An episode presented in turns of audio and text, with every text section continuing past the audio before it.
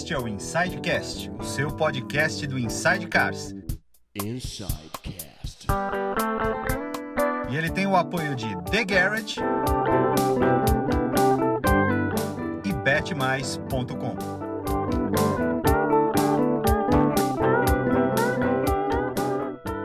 Fala galera, sejam bem-vindos a mais um Insidecast. Antes de me apresentar, eu já vou falar do convidado. Porque este cara aqui, Charles Marzanasco, cara jornalista e foi assessor de imprensa de ninguém menos do que Ayrton Senna da Silva nos tempos áureos. E o Ayrton Senna gostava tanto dele que levou ele para a nova empresa que ele estava abrindo, uma tal de Senna Import, ou depois Audi do Brasil. Esse cara foi assessor de imprensa, esse cara é um mestre. Então, agora que eu já o apresentei, eu vou falar, eu sou Lipe Paiga, este é o Insidecast. Muito obrigado por vocês estarem acompanhando. E eu estou hoje aqui com o meu grande amigo Paulo Vaz, como sempre. E aí, Paulo Vaz? E aí, Lipe, você tá bom? Bem, e você? Tudo jóia. Então tá bom. Charles, seja muito, muito bem-vindo. Obrigado, agradeço muito por estar aqui, né? E sem dúvida, eu não me considero tanto assim, viu? Eu, na realidade, acho que fiz um bom trabalho na imprensa, um bom trabalho com o Ayrton Senna, né? Mas muito bacana ficar ouvindo tudo isso, chega a ser emocionante. Da tua parte de IP, né? E também de você, tudo é muito bom. Chalinho, é, a, gente, a gente vai conversar. Eu vou apresentar primeiro nossos patrocinadores aqui e a, a gente vai conversar. Eu vou contar, talvez você não saiba o quanto você é importante para mim. É, galera, eu queria agradecer antes de começar, então, os nossos amigos e parceiros do The Garage, onde a gente grava este maravilhoso podcast. É, TheGarage.com.br. Eles têm mais de 70 carros antigos ou exóticos para vocês poderem desfrutar e comprar, fazer aquela sua compra. Você fala, ah, estou com dinheiro sobrando, o que eu vou fazer? Compre um carro antigo, porque você merece esse presente para você mesmo. Dá uma checada lá no site thegarage.com.br e se você quiser dar uma olhada só nas fotos do Instagram para dar uma babada, arroba TheGarage underline BR. Muito obrigado, Murilo. Certo, Paulo Vaz? É isso aí, também agradecer o pessoal do Bet Mais. Gosta de fazer aquela apostinha? betmais.com. Entra lá, faz uma apostinha. Pô, tem tudo. Tem NASCAR, né, Lipe? Tem NASCAR, Fórmula 1, futebol, futebol, Fórmula NBA. 1, tem, tem esporte até dizer chega. E se você usar o nosso promo code, né, Inside Cars, na primeira aposta, no primeiro aporte de dinheiro, o BetMais dobra o valor, até 300 reais. Então colocou 100 reais, BetMais coloca mais 100 reais, 200, mais 200, 300, mais 300. Gosta de fazer apostinha? Vai lá no BetMais. Isso aí. E se você quiser comprar os nossos produtos, ó, tem o nosso boné aqui, camiseta, tem adesivo lá no, no nosso site, aí embaixo na descrição. Se você tiver no Spotify ou no Deezer, ou se você tiver no YouTube, sempre na descrição vai ter os nossos links, certo? Então tem aí, entra lá na nossa lojinha. Pô, esse boné é maravilhoso, os três pedais aqui. Pô, vou te falar, eu já comprei uns três desses pra mim, eu juro por Deus. É Eu verdade, já- eu sei, eu tô ligado. É. Eu só- tô ligado, É. sai tudo do caixa do Inside Cars. O Não. Charles, Vamos é, eu antes do Lipe começar aqui e falar pra você, eu só vou rebater o que você acabou de dizer. Eu acho que pessoas com a qualidade que você tem, que fizeram tudo que você fez, é, as pessoas boas de verdade, elas realmente elas nunca acham o quanto elas são. Então, acredite, você tem um nome, é claro, nós vivemos num mundo nichado, né? O mundo dos carros é um mundo nichado, nem todo mundo conhece o que se passa nos bastidores dos carros, mas podemos dizer que sim, você é um nome enorme dentro do mundo dos carros. Bom, tá Então, bom. é uma honra para nós você estar aqui. muito bacana certo. e me sinto muito grato de vocês estarem falando isso. E, e eu lembro bem, é um dia que eu que eu estava com ah, um fazendo uma entrevista do Emerson Fittipaldi. Eu fiquei tão impressionado com o Emerson porque meu pai corria de DKV antigamente e foi meio que não tão bom adversário do Emerson, mas ele era um piloto eh, que corria de DKV eh, particular, né? Contra o Emerson corria de naquela época o Emerson corria de é, vamos dizer assim, é, 1093, Gordini, Sim, né? sim, sim. Depois foi de Williams, né? E até o irmão dele, o Sim Fittipaldi, era mais famoso do que ele naquela época que corria de Berneta. Sim, Tigrão. É, e quis o destino que um dia eu fosse fazer uma entrevista com o Emerson, mas eu acompanhei o Emerson desde 72, assim, não acompanhei em Interlagos direto, mas eu já era 72, eu tinha 18 anos, eu estava começando a querer correr de carro, e o Emerson Fittipaldi era o, era o máximo, né, já campeão mundial. E aí, depois, em 74, eu acompanhei ele, faz, fiz matérias com eles em Interlagos, mas aquelas matérias todas bacanas, tal, com ele, é, por muito tempo. E quis o destino, quando ele estava na Fórmula Indy, que eu fosse fazer uma entrevista especial com ele, né, para a revista. E para você ter uma ideia, era a revista se chamava Super Alto, né? E eu já fazia assessoria do, do Senna, inclusive naquela, é, não, naquele período eu não fazia assessoria do Senna ainda, né? Mas eu lembro que, ah, não, fazia assessoria do Senna, é, tantos anos que eu já estou meio louco, né? Mas o, só para você ter uma ideia, eu fui com o Marco Debari fazer uma Sim. entrevista com o Emerson no escritório do Emerson, né? Era o William Hammer que que eu tinha acertado a matéria. Para você ter uma ideia, é, eu, o Emerson, quando eu cheguei, sabe, foi um gentleman e já falou do meu pai, daquela época, eu era moleque quando eu ia Interlagos, tal, não sei o quê, mas falou super bem. E o Marco Debari, que infelizmente faleceu né, naquela, naquela coisa toda lá, é, o Marco Debari, quando saiu da, dali, né?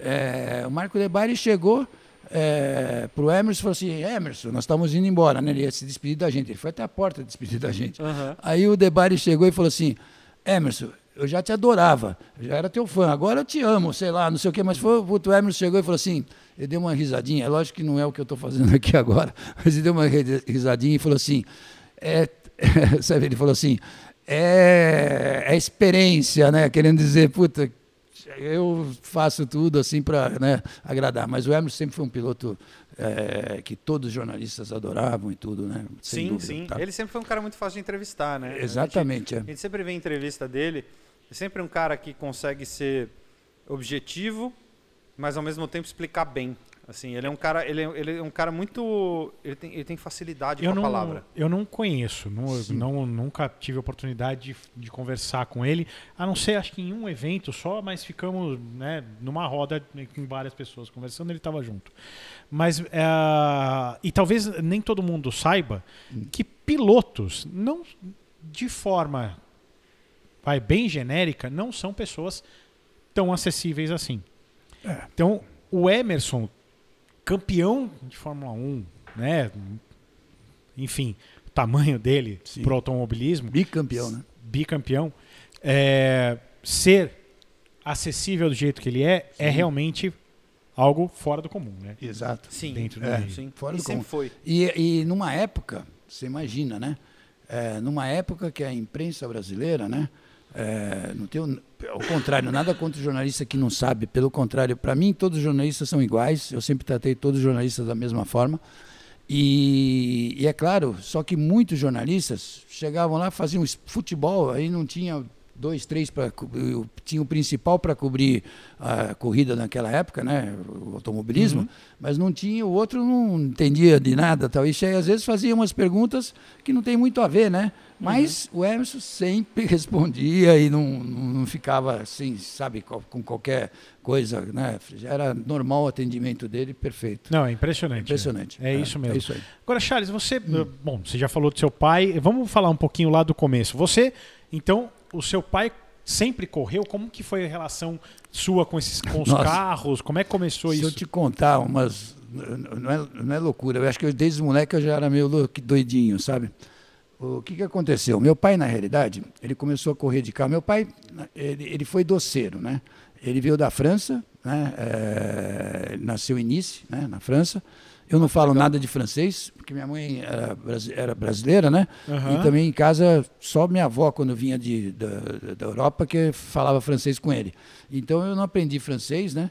Eu também não aprendi inglês, não adiantou nada, fui em curso, tudo que é jeito. Inglês para mim era uma dificuldade, sabe assim, foi uma loucura sempre. Eu me virava lá na Europa, tudo. Mas, bom, e aí, eh, meu pai veio com 18 anos para o Brasil, é, casou com a minha mãe e, e eles tinham uma doceira, né? E minha mãe, que é, trabalhava com ele, era uma doceira de doces franceses, né? É, tinha um certo rendimento. A minha mãe sempre teve assim, não digo que foi rica, né? Não era rica, mas ela já naquela época trabalhava, né? Isso nós estamos falando de, eu nasci em 54, né? E, e aí quando eu tinha, quando eu fiz uns, eu tinha uns oito anos de idade, porque 54, 62 ele começou a me levar no, no autódromo, né, de Interlagos, aquele autódromo antigo, né, é, e eu ia com ele, ele tinha um DKV, ele correu de DKV, né, DKV era o número 19, e eu ia com ele nas corridas. Só que eu ia, sempre ficava com alguém, né, é, ou no box, ou ali, é, porque o box antigo era na curva do S, quando você descia do box, tinha o, o S, né? E você ficava, normalmente eu ficava ali com todo mundo e tal, né? Para assistir as corridas. E aí, eu conheço, se você começar a falar aqui, eu falo todos os pilotos daquela época. Sabe assim, Camilo Cristóforo, Carreteira 18, é, Catarina Andreata, do Rio de Janeiro, do Rio de Janeiro, não, do Rio Grande do Sul, é, é, Eduardo Ciridônio, é, que corria com o Camilo, é, Luiz Pereira Bueno, e aí, aí puta, assim vai, né? Se eu ficar falando aqui, vai cinco minutos. Bom, aí o que aconteceu? É, um belo dia, por que, eu falei da, da loucura, né? Um belo dia, meu pai sempre falava para mim, você fica sempre com alguém, então, né? Porque eu tinha 10, 11 anos nessa época, né? Depois eu, que eu já estava indo para lá. E teve uma corrida que eu fiquei ali, né? É, para assistir. De repente, eu ficava vendo tudo, ele chegando nos outros carros, né? Lógico que ele não andava lá na frente, no pelotão da frente, mas ele teve carros bons, tudo. E eu estava vendo lá, de repente o carro dele quebrou, né? E quebrou na junção, saída da junção, naquela subida do box. Porque eu não vi mais ele passar, né? E eu vi lá, aí o mecânico, que estava lá do meu lado, saiu correndo para a pista para é, ver o que tinha acontecido, para ver se podia ajudar. Eu estava com o mecânico e mais, mais um outro. Quando ele correu para aí, eu peguei e fui junto. Aí o que aconteceu? Para atravessar a pista, era perigoso, porque não tinha, tipo, muro. Estou falando sério. Vocês não vão acreditar. É, o que eu estou falando é verdade. Aí, o que, que eu fiz? O mecânico atravessou, né? Eu fui, ele falou, fica aí, tá. Aí peguei, fiquei, vou, não vou, vou, não vou. Vi que não vinha carro. E também era um lugar porque Eu fui, eu fui atravessar, só para você ter uma ideia, eu fui atravessar, era perto, ali, depois do S, entre o S e o bico de pato. Né? Aí eu fiquei olhando e tal. Ah, não tive dúvida. Atravessei e fui lá. Né, para ver meu pai lá. Bom, não estou brincando. Aí quando. Não, olha só, quando eu cheguei lá, meu pai estava preocupado para arrumar um carro, aquela coisa, tal, o mecânico tá ajudando e tal. E aí não deu, não deu nem para ele sa- sair lá, porque acabou não, não dando certo. De repente ele me olha e fala assim para mim: Ué, como é que você está aqui?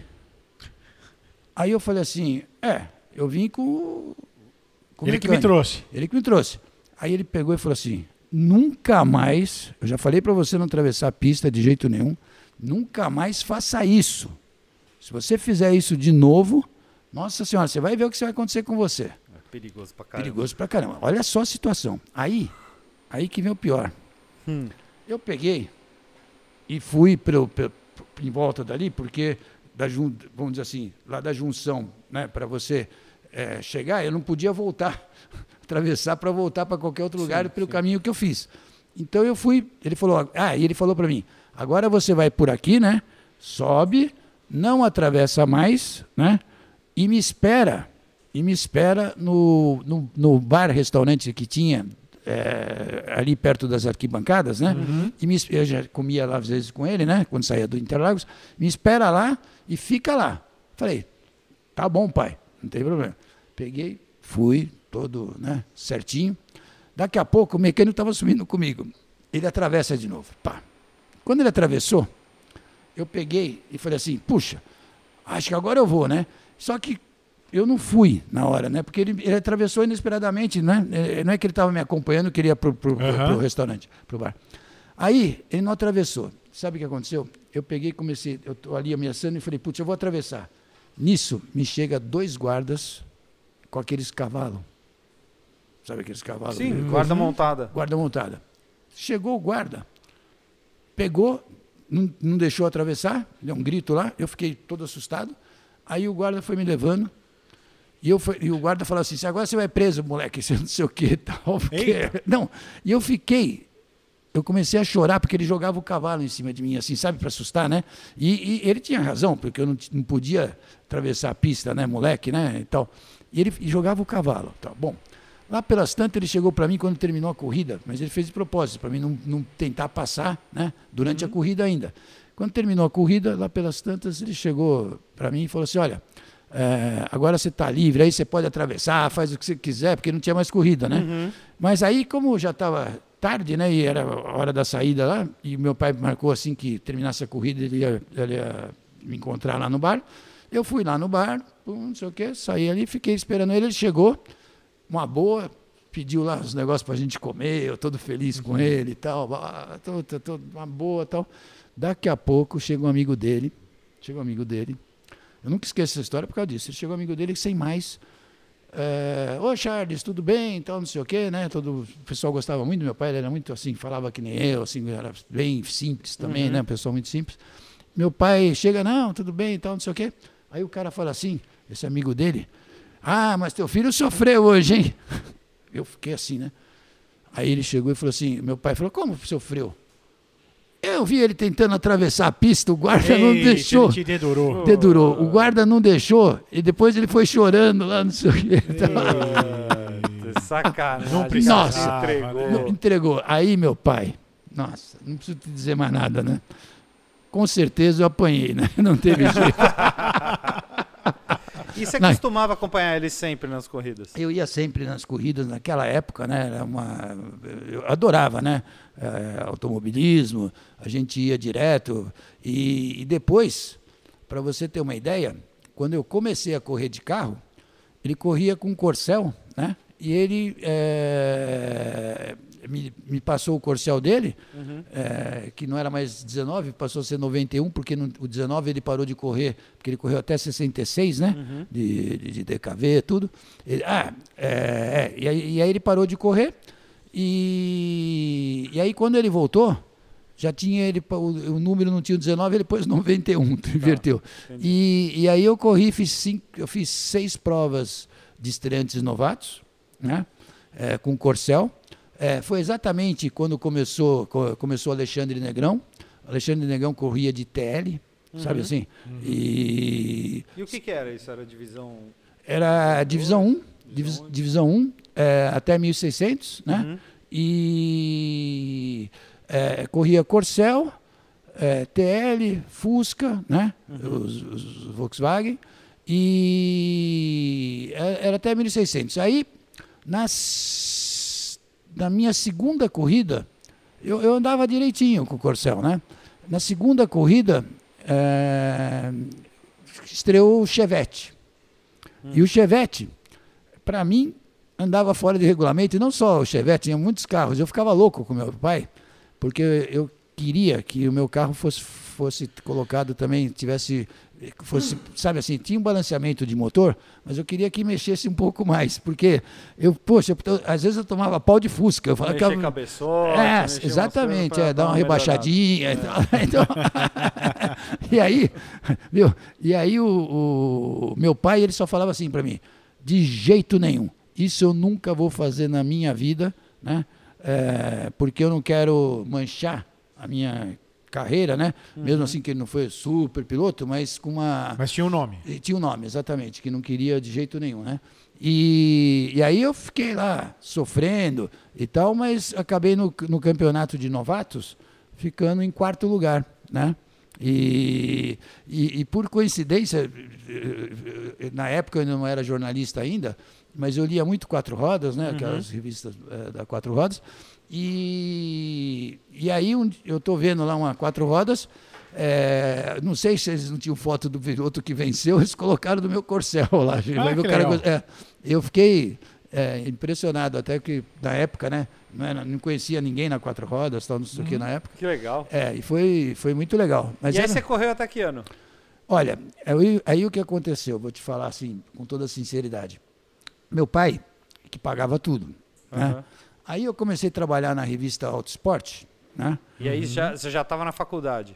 É, não, não, eu estava eu tava eh, praticamente iniciando a faculdade, mais ou Tá. menos, porque foi tudo muito rápido, porque eu tive uma época que minha mãe, ela ela estava na eh, meu tio era era, era redator-chefe da da Autosport, né? E, e, o, e, e eu já tinha eh, tido empregos legais. Eu cheguei a ser, para você, eu estava falando outro dia, né? Eu cheguei a ser desenhista num- com 16 anos de concreto armado. Sabe assim, 15, 16 Caramba! É, não, não. Eu fazia uns desenhos, nem eu acreditava como, porque eu trabalhei num escritório que era de um tio, que não era bem tio, que era irmão de um tio, né? Mas assim, da, meio da família. E eles me colocaram lá numa época de office boy, quando eu tinha 14, 15 anos, porque eu, eu ganhei uma moto com 14 anos de idade. É, naquela época, eu vou, falar uma, vou falar uma coisa aqui que todo mundo vai se surpreender agora. Muita gente se surpreende. Naquela época, 14 anos de idade, podia andar com motos abaixo de 50 centímetros cúbicos. Sim, sim. Tá? E, e e- e- carro era 16 anos para tirar a carteira de, de motorista com autorização dos pais. Aí, que aconteceu? Minha mãe foi com meu pai, foi, minha mãe foi com meu pai no juizado de menores e me deram uma autorização para andar de moto, né?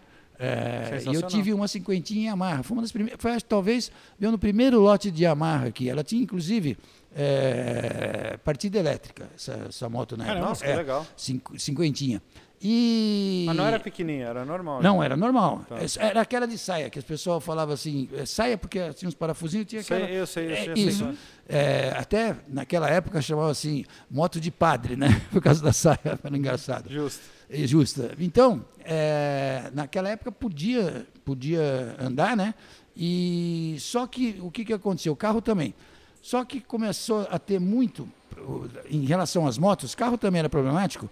Em relação às motos, justo quando começaram, começou a chegar as motos japonesas aqui, né? Naquele período, já tinha a Honda, tudo, né? Mas a Yamaha chegou depois. Mas é, chegou nem não por fábrica, né? Chegou pelo Edgar Soares na época, né? E, é, e, eu- e o que, que aconteceu?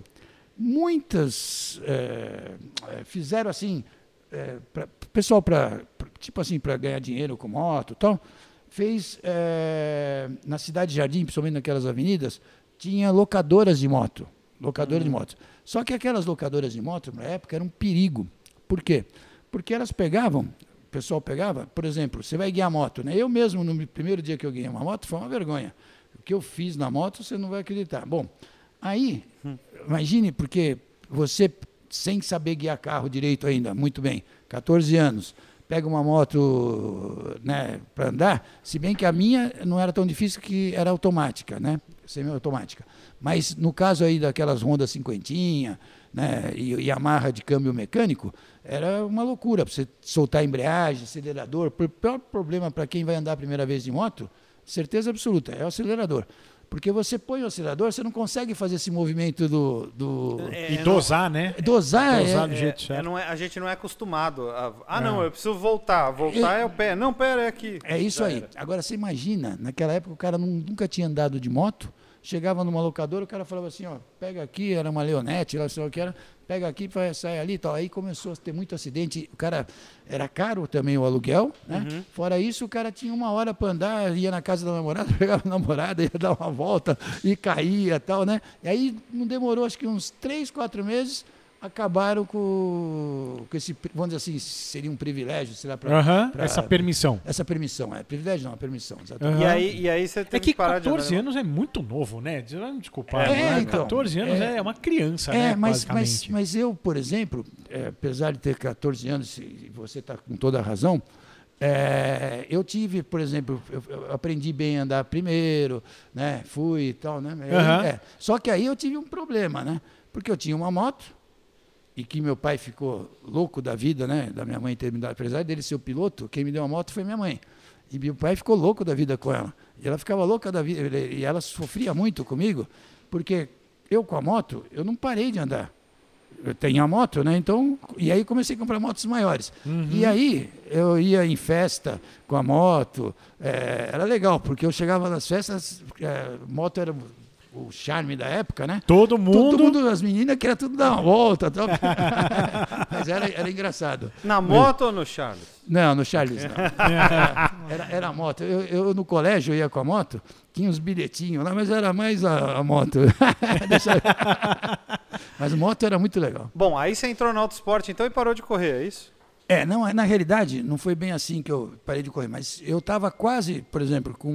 é, depois dos, dos novatos, eu fiz. é, eu fui trabalhar no autoesporte e no autoesporte.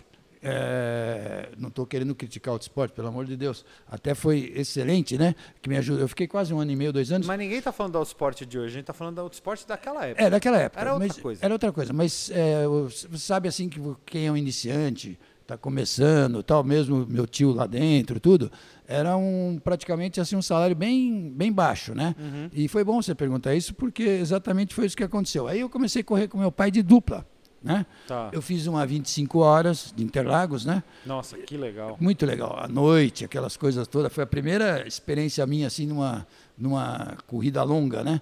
Só que eu corri, correu eu, ele e o, o Joel Leite, né? O Joel Leite era um piloto de avião, né? E o Joel Leite era... era O Joel Leite que nós conhecemos, o, o Não, não. jornalista? Ah, outro não, Joel. não, não. O Joel Leite, piloto de avião, é Tá. super amigo do, do, do- do meu pai na época. E eu acho que eu talvez, será que eu falei errado? O Joel Leite, não, é, eu acho que eu confundi com o Joel Leite, era O o, Jo- Joel Alves, é porque faz tanto tempo. Ah, tá Desculpa, bom, tá é, bom. acho que eu falei, você falou uma coisa, mas é, É, era Joel Alves. Tá. É que faz tanto tempo, né?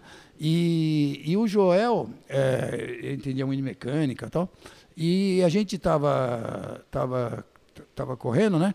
E o trio, e meu pai é, já chegou para mim e falou, pô, corrida longa, ele já tinha feito uma 25 horas, chegou lá em sete, quinto, sexto da, da categoria, né, com o Corcel, e, e, e aí nessa outra corrida, que foi o ano seguinte, eu já estava lá e, e até tinha o cronometrista, que eu falei para o cronometrista não pôr as placas que eu estava virando. Né?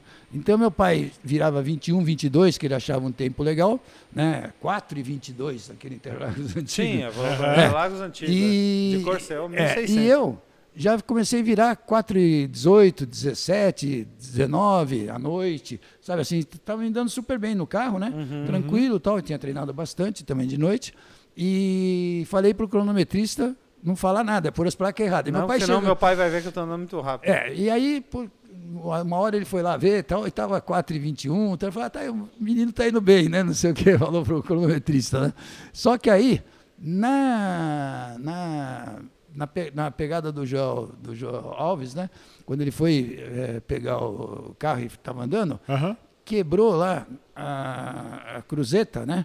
É, porque tava, sabe assim, o responsável acho que fui eu, né? Mas, ele estava andando, mas ele estava virando mais lento, ele andava também um pouco mais rápido. Meu pai queria sempre andar um pouco mais lento, mas ele andou também um pouco mais rápido, e tal, mas e, e aí quebrou. E aí meu pai depois ele, ele veio pro boxe, naquela época assim, o cara vinha no boxe, pegava as peças e ia lá e, e- e o próprio piloto tinha que, que arrumar, sabe assim, aquelas loucuras. E ele é, foi, né? E aí a gente é, terminou lá para trás, né? Bem, bem coisa. E ainda ele falou assim, é, o Joel que foi culpado aí. dele. foi. Foi ele. Abusou do carro. É, Eu nunca falei isso para ele. fala esse seu amigo, viu? Falei pra gente não chamar ele. né? Agora, como que era. Porque a gente tem, nós, né, mais novos que não vivemos essa época, é, a gente tem sempre uma ideia da época de ouro, né? de- da época onde eram. Tudo era mais romântico, né? Os Sim. filhos respeitavam mais os pais, os políticos sim. eram mais honestos, Sim. né? Era tudo. é, Não necessariamente tudo isso é verdade. É, não, é claro que não é, mas a gente tem essa, a gente tem essa ideia. É. Como que era o cenário do, do automobilismo brasileiro naquela época, Charles? Como Bom, é, que eu me lembro assim, né, principalmente na época de criança, né, é, que eu via aquelas corridas, eu achava tudo maravilhoso, né.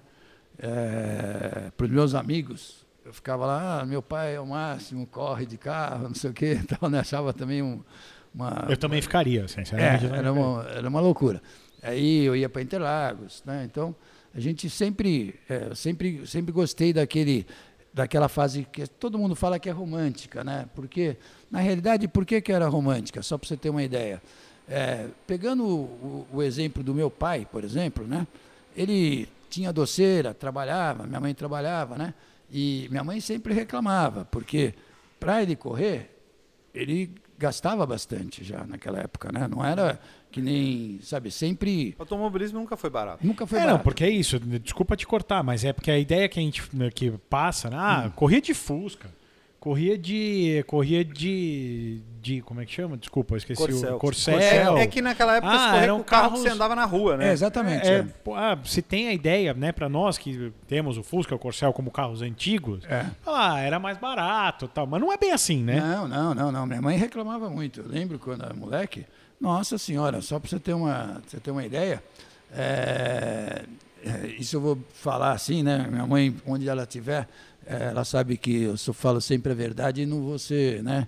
É, é, vou falar que o que acontecia. Ela falava para mim que escondia um pouco o dinheiro dele, né? porque é, na realidade. Senão acabava tudo na corrida. Ele chegava lá no caixa da loja e tchum, já ia para corrida, né? Era o que ele mais gostava, né? Ele era, sabe assim. Então era aquela coisa, ele tinha é, o carro dele praticamente, eu não lembro de ter nunca tido um, um, patrocínio. Tinha sim, de talvez uma troca de CB que ele punha, né, de farol, uhum. sabe? Mas ele não tinha um patrocínio. Olha, agora eu pensei numa coisa que a gente está falando, né? Eu nunca vi um, um, patrocínio dele no carro, entendeu? Uhum. É, tinha sim, ele não punha, a doceira chamava Balima, né? Balimar. Não, não chegava lá e punha patrocínio, nada quase, entendeu? Não tinha nem. Entendi. De, daquela época. Mas aí depois eu lembro quando eu cheguei mais tarde, assim, que eu comecei a escrever é, na Autosport, começaram os patrocinadores, né, que, uhum. que ajudavam muito. Mas naquela época não tinha. Agora, tinha todo, todo é, coisas que a gente, é, eu presenciei na época, né?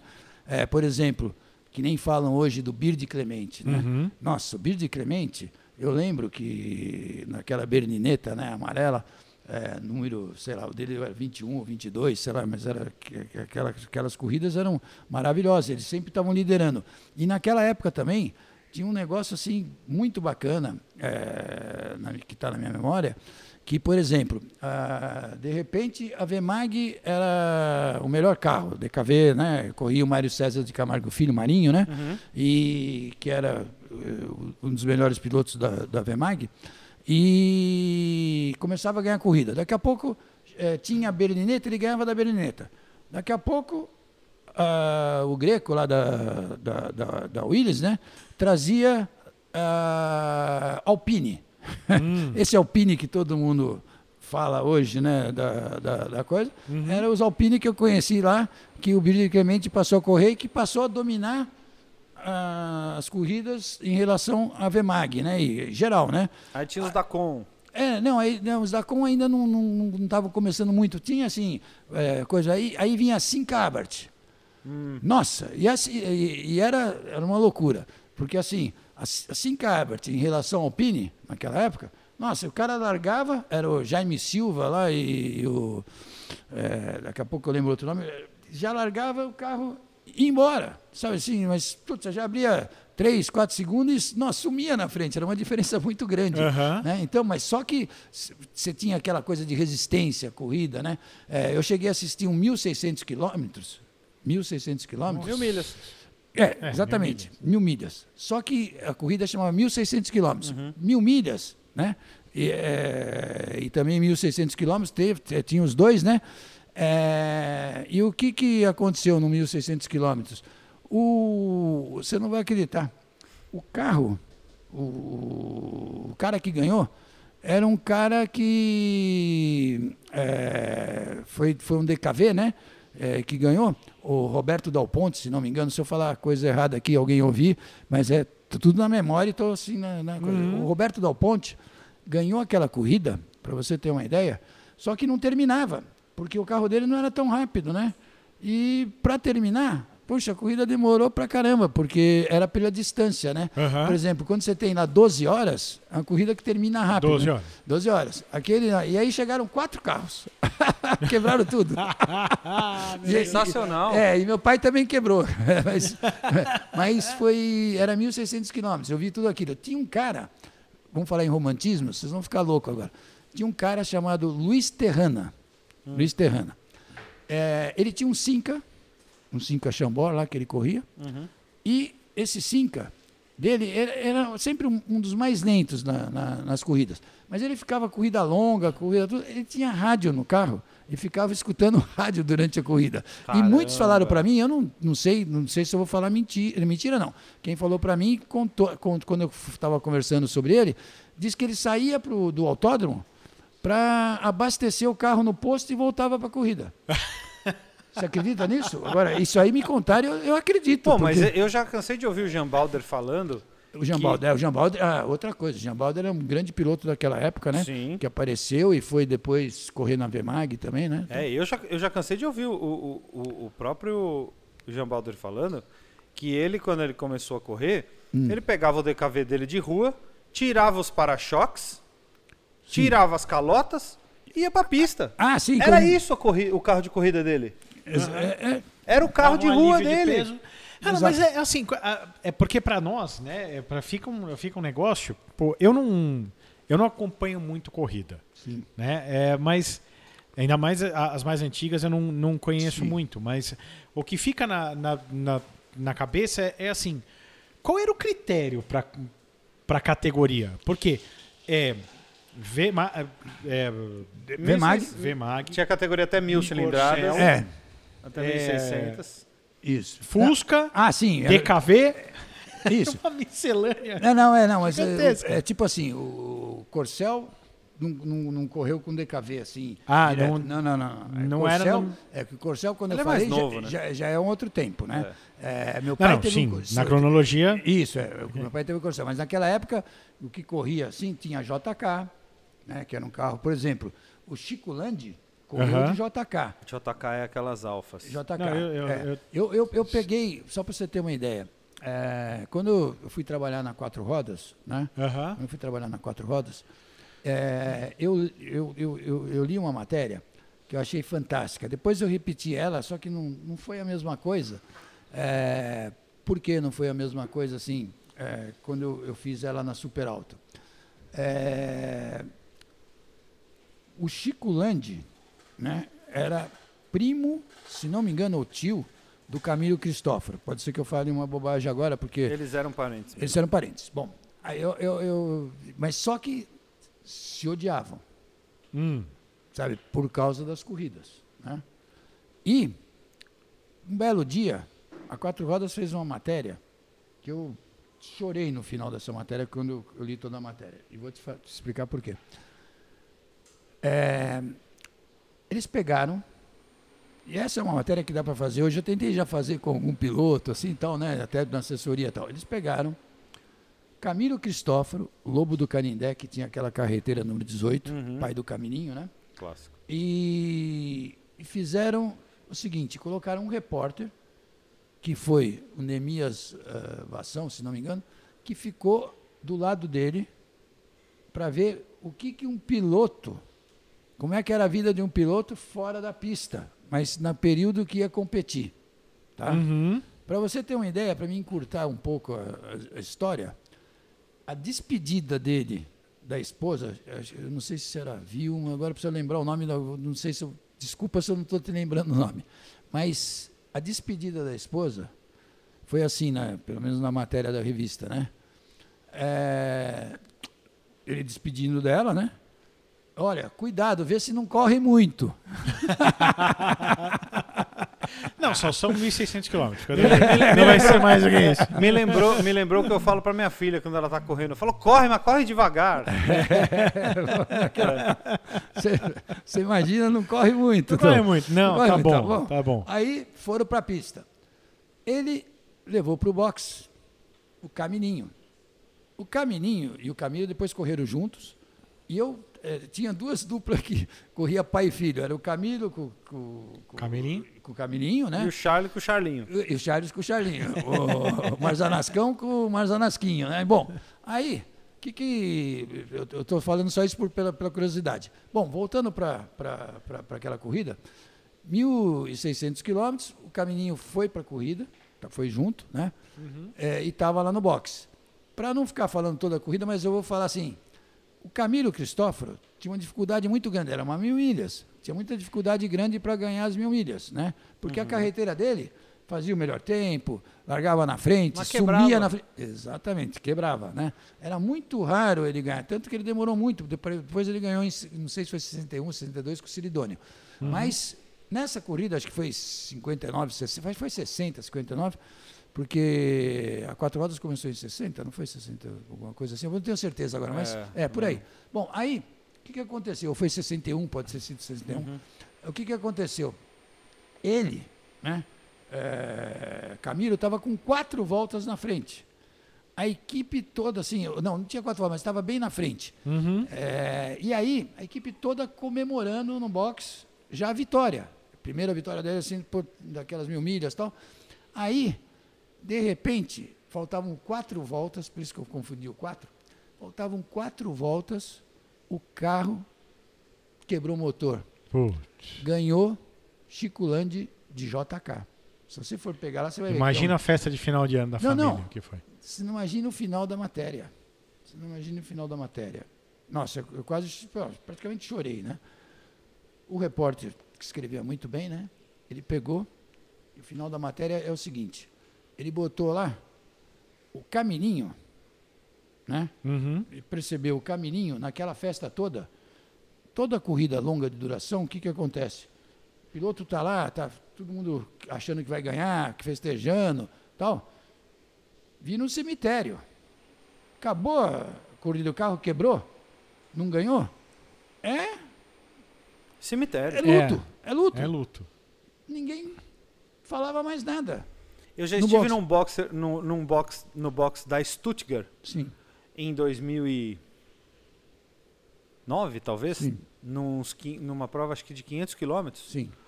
onde o a prova ia durar três horas, mais ou menos, eles estimavam. Então daria para o Ricardo Maurício ou o Max Wilson, um dos dois, fazer o stint inteiro. Só que aí a prova teve uma bandeira amarela, não sei o que, e, e atrasou. E aí eles tiveram que parar para fazer a troca e entrar o Marcel Visconde Sim. que era um pouco mais lento do que o Max Wilson, mas o grande problema deles não era isso, era a parada que eles iam ter que fazer. É a parada para troca de piloto e tal, não sei o quê. E nisso estava o Daniel Serra na, na Ferrari 430, virado no Jiraya, andando. Na hora que entrou o Marcel, o, o Daniel estava entrando, o Marcel entrou na pista, na primeira volta que ele estava na pista, o, o Daniel. o Daniel Daniel, passou. E aí, meu, o que, que acontece? Era duas voltas final. Acabou. Ah, acabou. Acabou a corrida, perdeu era o duas voltas estava final. todo Sim. emocionado, Acabou. virou... é, acabou. É E aí acho que o Xande Negrão acabou passando, acho que o Xande Negrão tava de R8, acabou passando também, acabou passando eles também, e, eles ganhou. acabaram chegando em terceiro, Ah, sim. É, os Porsche. é. Mas, então, aí voltando para aquele final, né? O que, que aconteceu? Deu aquela coisa toda, né? O, o boxe estava todo triste, né? Sem, sem mais gritaria, sem mais nada. Aí o, o repórter termina a matéria assim: é, o Camilinho perguntando para o pai, né? Pro Uhum. Camilão, pai, o que, que aconteceu? Né? Porque era festa e ficou tudo mudo, né? Uhum. Aí o repórter escreveu, o Camilão falou para ele, pro Camilinho, coisas do esporte, meu filho. E morreu. Quem que ganhou nesse, Caramba. nesse Ganhou o Chico, Chico. Landi. Né? Coisas do esporte, meu filho. 60, Quê? 1960. Ah, falei, tá vendo como eu estou bem de memória? Quer dizer, mas, né, mas essa corrida eu não estava em Interlagos, né? Claro. Eu tinha. Eu, eu tinha. E ele anos. morreu naquele dia? Não, não. Ah, bom. Não, acabou. Acabou. Sim, não, é. Acabou, É, é. Não, acabou a, a matéria aí. Aí depois o Chico Landi, que já tinha representado o Brasil no automobilismo internacional, né, correu de Ferrari e tudo, né, e- na Europa, é, o Chico Landi depois virou, quando eu conheci o Chico Landi, eu conheci ele como, como administrador do autódromo. Ele contava várias histórias, eu adorava Chicolândia. E eu adorava o Camilão. O, Nossa Cami- o. Cam- o- o Camilo ganhou em 66 com o Celidônio de Corvette. É. Eu- É, eu, eu estudei com o neto do Chico Landi, Ah, o neto do Chicolândia. com tá, o Luiz Gustavo. tá. Eu, não, eu já... Fez é, é. do comecinho até, acho que até a oitava série, uma coisa assim. É, eu tenho, eu tenho uma. é, aqui a gente que tem que falar coisas mais alegres, pode falar Pode falar o passagem que quiser. o que quiser, né? Eu tenho uma passagem que eu fiquei é, muito triste, né? É, aliás, eu também estou sofrendo um pouco agora, né? Mas eu fiquei muito triste do Camilo Cristóforo, é, porque é, um belo dia, né? Eu fazia, eu fiz assessoria de imprensa, né? É, e para um, um, é, pra um, um piloto, né? Assim que corria na Fórmula na Fórmula 3, né? É, mas na categoria B da Fórmula 3, né? Que não tinha assim tanta, tanta repercussão. Ele, inclusive, é, sempre está. É, tá, o José Eduardo, né? Que ele tinha. é, na realidade, ele é, tinha um patrocínio do Banco Martinelli, né? Uhum. e o pai dele que, que conseguiu na época e tal, e, e ele dava um bom retorno, ele ganhava as corridas, ele era um super piloto na época, tudo, mas categoria B na Fórmula 3, né, acaba sendo da Sul- Sul-Americana, não, não é tão, vamos dizer assim, é, é tão representativa Sim, não tem em tanta termos de- visibilidade. Exatamente. né? Teria que ir pra A, né? Pra- É, pra- teria pra, ter mas visibilidade. ele fazia assim, um- ele, naquela época, né, era um, era um bom piloto, ele chegava em primeiro na categoria, sempre, né, primeiro, segundo e tal. Bom, aí um belo dia eu falei assim, pô, a gente pode fazer um negócio diferente.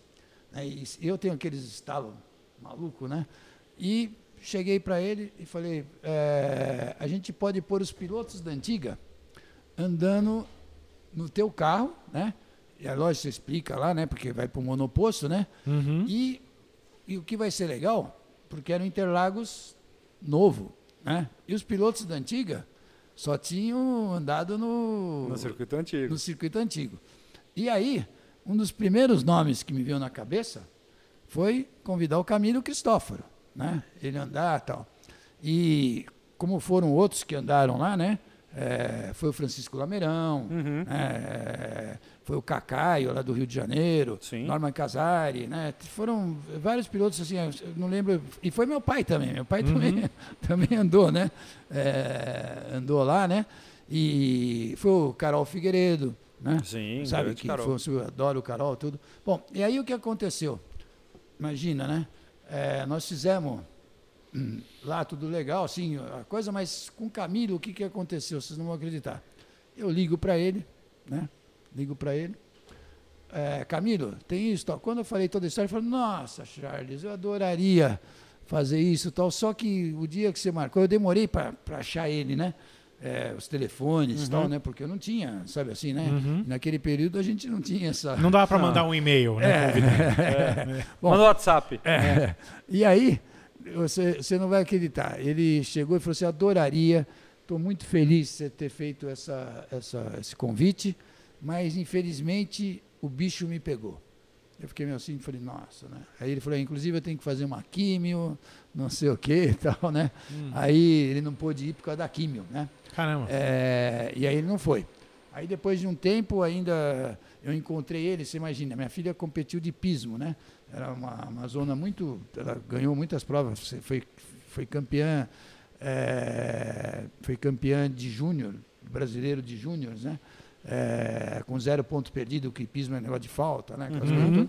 Sem cometer nenhuma falta, foi a única. Caramba. Então, com 14 anos, a categoria até 17. E ela tinha tudo para ser uma Amazona super profissional. Foi campeã brasileira de Amazonas uma determinada época, mas parou de competir. E no, no campeonato brasileiro, quando ela conquistou lá em Santa Catarina, ela voltou no mesmo avião do Camilão, que o, do Camininho que correu em algum outro lugar, né? E aí eu encontrei ele, do, do Caminhão, não, desculpa, Camininho que correu e o, o Caminhão estava no avião. E aí eu encontrei ele no aeroporto, foi a última vez que eu vi com ele lá, em- lá em Cumbica, né? E aí nós nos abraçamos, puxa, e aí depois não, depois não demorou muito ele Acabou ele, falecendo. ele falecendo. E ele falou para mim que estava melhorando, inclusive, sempre sabe assim, né? Sei. Eu espero ficar, se eu for melhor, mas não, não quero viver Não mais. desse jeito. Não né? sei. Bom, e aí Bom, como é que foi a tua, a tua história eh, no jornalismo? Você entrou na Autosport e você ficou quanto tempo lá? Bom, é, aí quando meu tio me levou para o esporte, ele me levou para ser auxiliar de escritório. Né? Tá. E eu fiquei, eu fiquei lá é, praticamente quase uns dois anos, um ano e meio mais ou menos assim que eu, que eu fiquei, fiquei, fiquei lá, né? Tá. Eu só saí quando ele, na realidade, ele saiu também, né? Uhum. E aí eu fui trabalhar, eu comecei a trabalhar na Gazeta Esportiva. Tá, né? legal. É, é, na Gazeta Esportiva eu tive um, tinha um caderno de, de, de automóvel, que quem fazia era o Marco Antônio Leles, né? Uhum. E, e ele me colocou lá para fazer os trabalhos. Depois eh, acabou o, o- o pessoal da própria Gazeta Esportiva, né? eh, me deixando lá uma coluna. Eu fiquei- fazendo essa coluna de kart.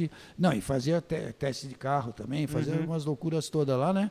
E, e ao mesmo tempo, eh, no, o prédio da Gazeta Esportiva era na Barão de Limeira junto co- com a Folha. Inclusive, Uhum. de- você conseguia passar por dentro, né, no terceiro para o quarto andar, você ia para Pro pé da Folha. a Folha. E aí, é, vocês não vão acreditar, né? Eu estou falando uma verdade. Eu jogava muito bem futebol para o nível de jornalistas. O Aham. nível de jornalistas, É o meu nível. É, viu? Eu era um, eu era um craque. Ruim. era um craque para nível de jornalista. né? Aham. É, e aí o que aconteceu? Um belo dia, me liga o Cecílio Favoreto. Cecílio Favoreto, ele foi inclusive padrinho do, do meu primeiro casamento. O Cecílio Favoreto era chefe da agência Folhas, né? Que fazia todas as matérias, que mandava, né? Aquela, aquela época era Telex, né? aquela coisa toda. Mas é, que fa- fazia as matérias todas lá para o Grupo Folhas, né? Então você mandava, por exemplo, uma matéria da, que- eu fazia para a Folha de São Paulo, ia para todo lugar. Só que ele foi e me chamou lá. Jornal da Tarde. É, é, não, Ah, era, não, Jornal da Tarde é é, não, era Folha da Tarde. Da Folha da Tarde. Folha da Tarde e tal. Então, eu eh, me chama lá, eu chego, vou, passo de um, de um lado para o outro do prédio, e aí ele chega para mim, Charles, eu estou trazendo você aqui, você vai começar a trabalhar, eu trabalhava de manhã na Gazeta Esportiva, você agora vai trabalhar de tarde aqui, né? E, mas é mais porque você vai porque eu quero fazer um time para ser campeão da imprensa.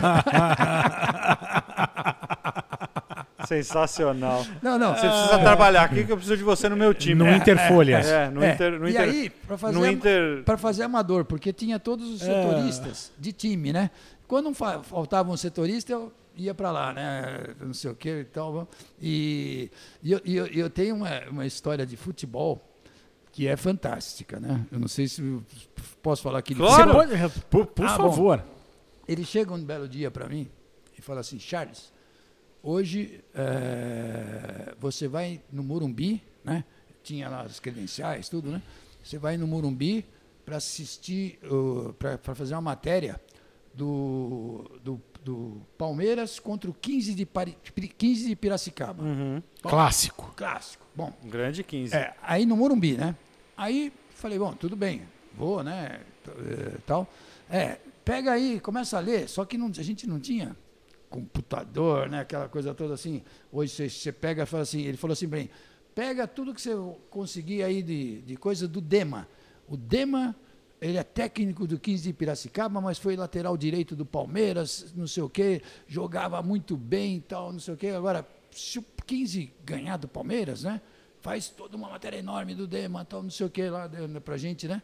É, falando aquelas coisas, sabe assim, aquela coisa do, do, do cara que tá, foi mandado embora, sei lá, e depois, Aham. né, apesar de jogar bem, aquelas coisas de futebol, né? De Voltou para se vingar. É, exatamente, voltou para se vingar, é isso aí. Faz essa matéria e tal, né? Bom, primeiro que já estava tarde, né? E o carro já ia sair e tudo, não tive nem tempo de, de olhar nada do Dema, do que era o Dema, do que não sei o quê, e já fui correndo para lá, né? Porque não, não ia dar nem tempo, né? No horário que ele falou para mim fazer aquilo. E eu fui lá para o Murumbi, né? Aí sentei lá em cima, né, no- na parte reservada para jornalista, né? Eu já meio que conhecia e tal. E tô lá, né? Quando acabava o jogo, a gente ia pro pro vestiário. Né? Não fui, não, não tava no campo, né? Eu só entrava os repórteres de, de- de campo e tal. E fui lá pro vestiário, acabou 2 a 0 pro Palmeiras, né? Bom, aí 2 a 0 pro Palmeiras. O imagine, Dema. quando eu passei pelo vestiário do Palmeiras, que era o vestiário do São Paulo, estava lotado de jornalistas, né? Que iam fazer as entrevistas com os jogadores. E aí eu fui calmamente para o vestiário Fala do com o 15, Dema. do- falar com o Dema. Aí tal, tinha os seguranças que sempre ficavam assim né, na, na porta, né? E o segurança estava lá. Eu fiquei e falei assim, é, vai abrir o vestiário? "É, daqui a pouco. Tal. Não, não, quer dizer, não falei nada, desculpa. Eu fi- fiquei quieto, porque tinha que esperar sempre uma ordem de abrir o vestiário. Do Palmeiras, por exemplo, estava aberto, porque era, foi logo que acabou o jogo. Aham. Né? Eles, sempre os jogadores, eles esperam os jogadores se trocar, né? Também se vai deixar aberto, né? Bom, aí, tô lá. E comecei a conversar com o cara. Tudo bem? Então, não sei o quê, babá, sabe assim, no bate-papo normal, né? Aí lá pelas tantas, e não vinha nenhum jornalista, né? Todo mundo estava lá no Palmeiras, né? E eu tô lá com, com, com o cara, daqui a pouco eu falo para ele assim, eu vi que demorou uns 10 minutinhos, não- nada, né? Eu falei assim, o vestiário não vai abrir? Ele falou assim, não, não, po- po- pode, ir entrando. E ele foi entrando comigo, antes de chegar no vestiário. E eu, calmamente, assim, eu cheguei para ele e falei assim, olha, faz um favor para mim, quando a gente entrar, você pode falar para mim quem é o Dema, né? Porque às vezes tem diretor, tem tudo, né? Quem, quem é o Dema, né? Aí ele falou assim, sou eu. Eu Não tinha- era um segurança, era o Dema. Era o Dema. Sou eu. Eu já não Ele tinha. falou, pô, precisava falar com você. Não, aí a entrevista quase acabou, né? Genial. É, foi muito louco, né? Que Sensacional. Quem é o? Meio baixinho, sabe? Pô, você pode. É o Dema, por favor. Sou eu, eu estava 10 minutos com ele, já tinha terminado a entrevista.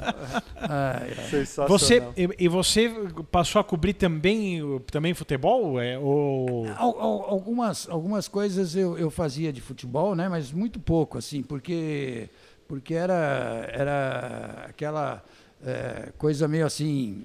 Eh, eu trabalhava em quatro rodas, né? Aham. Eh, e quer dizer, desculpa, nessa época não quatro rodas. Sim, Não, sim. Mas depois eu Mas fui é- para quatro Com rodas. carros. É, eu fiquei muito mais na área de carros. Mas no futebol tem uma história que muitos jornalistas conhecem, eu não sei se vocês conhecem, mas é uma história muito legal Hum, que a gente pode voltar de época para época sem problema, né? sem problema nenhum. Legal. Então, no futebol, é, como eu jogava, vamos dizer assim, direitinho, né? Uhum. É, na época que eu estava na quatro rodas, eu acabei, é, eu acabei é, jogando para o time da Abril. Tá. Aí não era mais nem agência, porque o o primeiro ano do campeonato que eu participei, eu participei pela Gazeta Esportiva. Uhum. E nós ganhamos do time da Folha e nós somos campeões daquele ano. O time da Gazeta Esportiva era muito bom. Aham. né? Eu fui artilheiro, tal. Tem uns recortes, tudo de jornal, tudo na época que eh, o Charles fiz gol de calcanhar, sabe assim, era Sei. eh, no futebol de salão, né? É. E, e quando eu fui, eh, no ano seguinte, o Cecílio, eu trabalhava na Gazeta Esportiva e tinha o time da Gazeta Esportiva, que era forte. Uhum. Aí o Cecílio me, me contratou para fazer o time da Folha, que nem eu falei. Aí o time da Folha foi campeão. Foi, foi campeão daquele ano e a Gazeta Esportiva não foi. Aí depois eu fui para quatro rodas. Quando eu cheguei na quatro rodas para trabalhar, o pessoal tinha o placar, time do placar, né? O pessoal já. Mal entrei na quatro rodas, você vai jogar no time do placar esse ano. Aí nós somos campeão, que foi o terceiro campeonato que eu Olha aí, disputei. Charles. porra. É. E na quatro rodas, o que, que aconteceu? É, um belo dia, eu estou indo.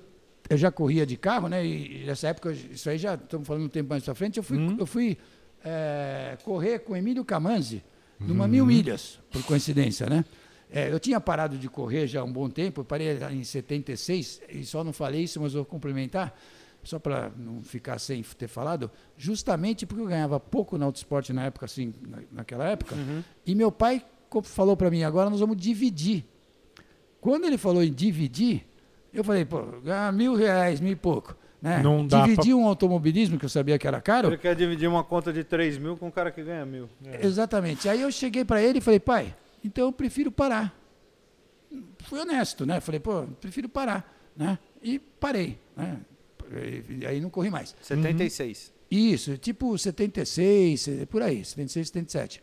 Aí, quando fui trabalhar na Quatro Rodas, o Emílio começou com aquela coisa, pô, vamos, ele sabia que eu tinha corrido, né, que eu andava direitinho, vamos correr, tal, não sei o quê, né, e a gente começou a correr, participando de umas mil milhas, tal. e aí tinha um treino de mil milhas. Que carro? Eu corri com, a primeira mil milhas a gente correu com Fiat, né, é, um, um Fiat Uno, né, e, e a gente chegou em quarto lugar da categoria, né. 80 e pouco já. É isso, foi tipo, eu vou te dizer, deve ter sido 80 por aí, né? Uhum. É, que eu imagino. E, e aí, quando eu fui, eu estava na quatro rodas, né? Um dia eu- a gente tinha marcado, era uma segunda-feira. Né? acho que o Uno saiu em 84. É, foi. Por aí. Foi, foi, foi em 80. Eu acho que foi 80 ou 81 que a gente correu nas mil milhas. Não, foi antes. Foi em 80, certeza absoluta. Ah, então eram os Fiatzinhos lá, Spazio, Europa. É, não, desculpa. assim. Eu falei. Foi. é, Era, era o Fiat. Foi, foi 80. 147. É isso. É, acho que era 147. Será que era mesmo? Possivelmente. Ah, provavelmente. Acho que eu já. Não, não foi Uno, não. Falei bobagem. é, Foi um 147. Você vê? É, já estou ficando louco. Mas é muita coisa na cabeça. Aí, quando chegou lá na, na, na, na- Quatro Rodas, o Emílio conversou comigo lá. Eu vou lá embaixo. Era um treino à noite que a gente ia fazer de mil milhas. Eu tô lá, na, na coisa querendo ir embora, tinha fazendo umas coisas lá. De repente, chega eh, o, o o chefe de redação, né? Lá do, do, do placar, e, e vem lá no, no- na, na redação. Eu estava saindo, ele fala, Charles, vamos tomar um café, né? Eu falei assim, eh, era o Carlos Maranhão, né? Eu falei assim, Maranhão, eu não posso, o Emílio está lá embaixo, me esperando, eu vou treinar lá para mil milhas, né? Ele está me esperando, já está meio atrasado. Não, não, mas você vai gostar do que eu vou te falar. Eu falei, pô, Maranhão. Então não precisa do café, fala agora. É, não, não, aí ele me levou lá para o café. Naquela época eu ainda tomava café, depois parei de tomar. Bom, aí o que aconteceu? Ele chega para mim e fala assim, Charles, o que, que você acha de jogar no São Paulo? Eu cheguei para ele e falei, Maranhão, posso ser bem sincero? Eu tô morrendo de pressa, você vem ainda me gozar aqui? Você fica louco? Tá de brincadeira? Tá de brincadeira? Pô, Eu tô com pressa lá para ir para. Não, não. A gente já combinou com a diretoria do São Paulo e você vai Fazer um- e, a gente você vai fazer uma matéria no domingo que vem, vai jogar São Paulo e Seleção Paulista. O São Paulo tinha sido bicampeão paulista, foi em 81, final de 81. E você vai jogar no São Paulo. Eu cheguei para ele, mas é sério isso? Vou jogar no São Paulo? Você está brincando? Não, não. Você vai jogar no São Paulo. Bom, saí de lá. O Emílio chegou. Bom, o Emílio não me aguentava no carro. Não me aguentava, porque eu sempre adorei futebol. E meu sonho era ser jogador de futebol. Talvez mais do que piloto, né? na, na época. E eu peguei, já fui no caminho. Eu falei, eu já pensou fazendo um gol lá no Morumbi e tal, não sei o quê. Né? Que E eu legal. tinha. eu- eu- ve- veja bem, não vou dizer para você que eu jogava muito melhor que profissional. Mas quando eu joguei. eh, eh, e, e- e por que, que eu fui escalado, quer dizer, escalado pelo placar? Eu não trabalhava no placar. Né? Uhum. E, e o que, que aconteceu? Tinha um jornalista que já faleceu, que jogava muito bem futebol, jogou no exterior, eh, no exterior não, jogou no Canadá, Uhum. eh, nos Estados Unidos, chamado Jovem Gui, tá? E esse Jovem Gui, depois ele foi na TV Cultura e tal, e ele ia fazer a matéria. Hum. Ele era São Paulino. Ele ia fazer essa matéria. Só que, de uma hora para outra, ele resolveu não fazer. Sabe assim, uma, de repente ia mal no jogo, sei lá, alguma Aham. coisa aconteceu né, que ele não quis fazer a matéria.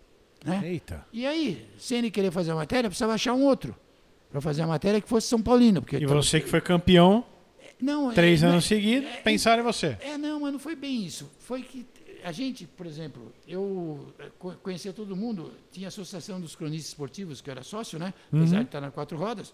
E a maioria era tudo de futebol. Eu conhecia todos. Fausto Silva era repórter, tudo, todo mundo de lá, né? Henrique Guilherme, eu conhecia todo mundo, por causa do futebol, né? Aham. E aí, um determinado dia, tinha um jogo do São, da, da diretoria do São Paulo contra os jornalistas, no Murumbi. Imagine, eu tinha um jogo do campeonatinho lá que, da, da editora Abril, que eu jogava lá numas, nos negócios de terra. Joguei de manhã, sabe assim? E, e depois, eh, logo que terminou o jogo, dava, tinha um primeiro jogo, que era eh, de jornalista também, mas time mais fraco, né? E depois a gente foi jogar contra a diretoria, que era o segundo jogo. Eu cheguei a jogar no Morumbi, nossa, era sonho, né? Aham. É, Porra. é a mesma coisa que o cara falar, você vai dar uma volta em Interlagos, você vai dar Sim. uma volta em Mônaco, sei lá, né? Nossa, eu já quis jogar, lógico, né? É lógico. Então, cheguei lá no, no, no, no Morumbi, já tinha jogado e fui jogar esse jogo também com a diretoria. Bom, e na realidade eu tinha 28 anos, não tinha assim uma super preparação física que nem jogador, mas era bem, bem não tão leve que nem jogador, mas também não era tão pesado. Aham. E para mim era um jogo muito bacana. Quando terminou esse jogo, né, é, na realidade vem o, o Jaime Franco, porque eu lia tudo sobre o São Paulo, né, São Paulino. O Jaime Franco, é, na realidade foi assim, o Jaime Franco veio nas minhas costas, não estou brincando, bateu assim e falou assim, garoto, você é um bolão, né? E eu aparentava ser muito mais novo, né? Ah, você é um bolão. Puxa, quando eu vi o Jaime Franco falar aquilo, já, né? Quantos anos você tinha aí? Eu tinha 28. tinha 28. Aí aconteceu muita coisa naquele dia lá, né? Aí tinha um almoço com a diretoria toda do São Paulo, com todos os jornalistas, né? E eu lembro que o Henrique Guilherme, que era o repórter, né? Uhum. Ele me chamou na hora que eu cheguei lá depois do vestiário, que você tomei banho, tudo, né? E ia ter uma, era um sábado, ia ter uma feijoada lá com os jornalistas todos. Uhum. E o Henrique Guilherme me chamou porque o Jaime Franco queria me conhecer. E aí ele falou, ó, o Charles, né, Marzanato, então, não sei, é repórter de quatro, de placar, para não falar quatro rodas, que senão estava pegando num, num ambiente, outro local, né? Que não era- coisa. É, do placar e coisa. Aí ele chegou, perguntou a minha idade. Ele falou assim, poxa, eu queria, você, você podia fazer um teste aqui, né? Aí quando ele falou aquilo, eu já fiquei todo animado, né? Aí eu falei assim, minha idade, eu falei 28 anos. Naquela época, jogador de futebol não passava dos 30. Aham. Sabe assim? Pô, ele falou, pô, vou... aí ele pensou, falou, ah, aí ele já falou assim, ah, melhor Deixa não, quieto, já é, não- deixa quieto, vou tirar o cara do serviço dele e tal, pra de repente é, não dá certo e tal, né, pela idade. Pô, o cara queria que você jogasse Queria, mesmo. não, eu não estou brincando, eu não vou falar uma mentira. Sim, não que eu claro. tivesse capacidade, mas eu, eu vou te dizer uma coisa. No Morumbi lá, eu não errava um passe. Te juro por Deus, naquele jogo. Tá certo que era com a diretoria. Hoje não tinha preparação física que nem pega hoje e tal, Uhum. né? Mas eu não errava um passe, sabe assim? Tudo para você ter uma Mas ideia. é igual eu, eu também, eu não acertava um. Não, ele não, ele não erra um passo, porque ele não dá o passe. É, Não- Quando ele dá um passe, ele se. Bom, Eu não erro um passo, porque eu não, não dou passo, eu dou bicão pra é, frente. e aí, o que, que aconteceu, né? Só para você ter uma ideia. Sim, o Cauê ri. Viu? Só para você ter uma ideia. Antigamente, eu era fã, eu era fã, fãzaço, né? É, de repórter já, mas não tinha nem ideia que um dia eu ia ser Aham. repórter, né? Mas eu era fã do Eli Coimbra. O Eli Coimbra, Coimbra. você já ouviu falar assim? Eu era o cara do, do SBT. Sim, sim. É, é, que era antiga TV Tupi, né? Agora fala SBT, né? Não tem nada a ver, era TV Tupi na época. Uhum. E, e ele é, era o, o, o- o cara que fazia as, repor- as reportagens. Era o melhor, vamos assim, o melhor repórter da época, né? Não estou querendo desmerecer os outros, mas sabe assim. Sim, sim. Era o que mais se Era o mais destacava. badalado. mas, sabe, porque a Tupi também era muito forte. Naquela época não tinha Globo, sabe? A Tupi era muito forte.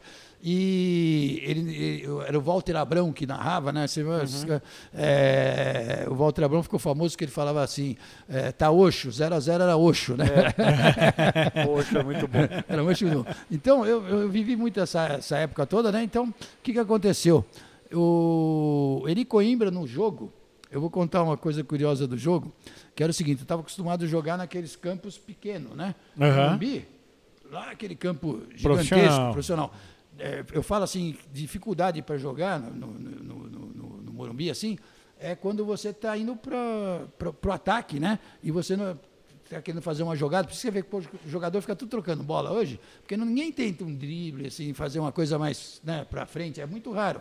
O cara que faz isso hoje sobressai, né? Então, naquela época, eu não errava passe, era menos pessoas correndo e tal. Eu estava no jogo, começou o jogo, tinha uns 20 minutos assim do jogo, né? É, teve, eu era- jogava na, na lateral, na, na meia direita. O, eu só chutava de direita, né? E, e o Eli Coimbra era o técnico, estava do outro lado do campo. E ele nem me conhecia, né? E teve uma falta que estava no, assim, no bico da área, assim, né? Mas um pouquinho para cá, assim, assim, uma, é, sei lá, uns 5 metros do, do bico da área, assim. Ele já chegou. Charles! Ele não, era o técnico, né? Do jornalista. Vem bater a falta. Você que cobra. Você que cobra. Pô, eu falei, putz, quando eu vi ali perto da área, eu falei assim, nossa senhora, é capaz de eu fazer, né, tal. E fui lá, não sei o brum, puta, corri que nem um louco, né, pra bater. Aí botei a bola, quando eu olhei a distância, É, é eu longe, falei né? assim, a bola acho que não vai chegar. E o cara bate direto. Aí eu falei, pô, eu queria cruzar, Direto, né? Eu já direto. queria cruzar. E ele, não, vai eu queria direto. cruzar porque eu acho que direto não vai É, chegar. Mas eu não podia falar isso com ele, né? Mas, Posso bater direto Pô, na barreira, você é, quer? Aí eu falei, bom, vamos lá, vai seja o que for. Aí eu fui, pum, bati. Nossa, ele ainda aplaudiu pra caramba, mas a bola chegou. é, sabe quando a bola começa a flutuar? Ela foi alta, né? Aham. Começou a flutuar e ficou parada na rede. O goleiro nem chegou, quase entrou, porque ela parou na rede, porque Aham. flutuou, ela não ia mais pra frente, entendeu?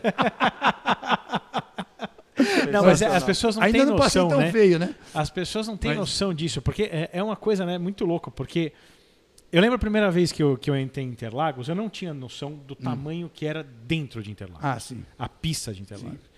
E quem Isso nunca... ele não viu o autódromo, a pista antiga. Essa o pista nova, você está falando? novo. É, não, não, Ah, a sim. largura A dela. pista do Senna, Ah, essa sim. do Senna aí, Sim. não a- É, É. é a largura dela, Sim, não é nem o tamanho Ah, dela. sim, dela. não, na extensão. Eu não tinha a É. noção de, do, do tamanho. Já tinha ido para Interlagos, mas tinha ficado na arquibancada. Quem nunca jogou futebol dentro de um campo profissional não tem a noção do Não, tamanho não, que é aquilo. É, impressionante. Não tem a noção.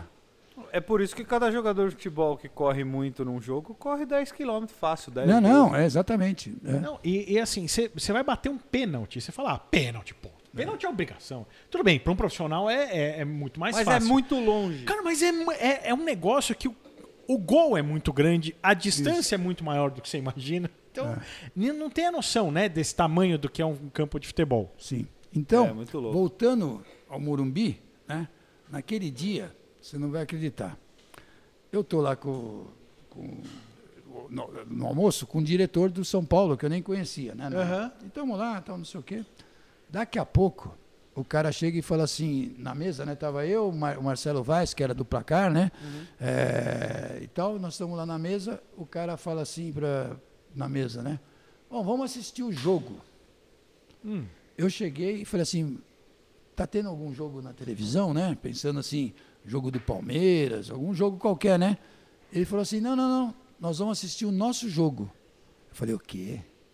Você está falando sério? O nosso jogo? Como assim? Não, a Mas tinham gravado? ele já, o Murumbi naquela época já tinha todo um, um- um esquema de gravação dos jogos para ver os adversários. Que animal. É, não, o São Paulo Que sempre era muito adiantado naquela época. E já tinha esse esquema todo.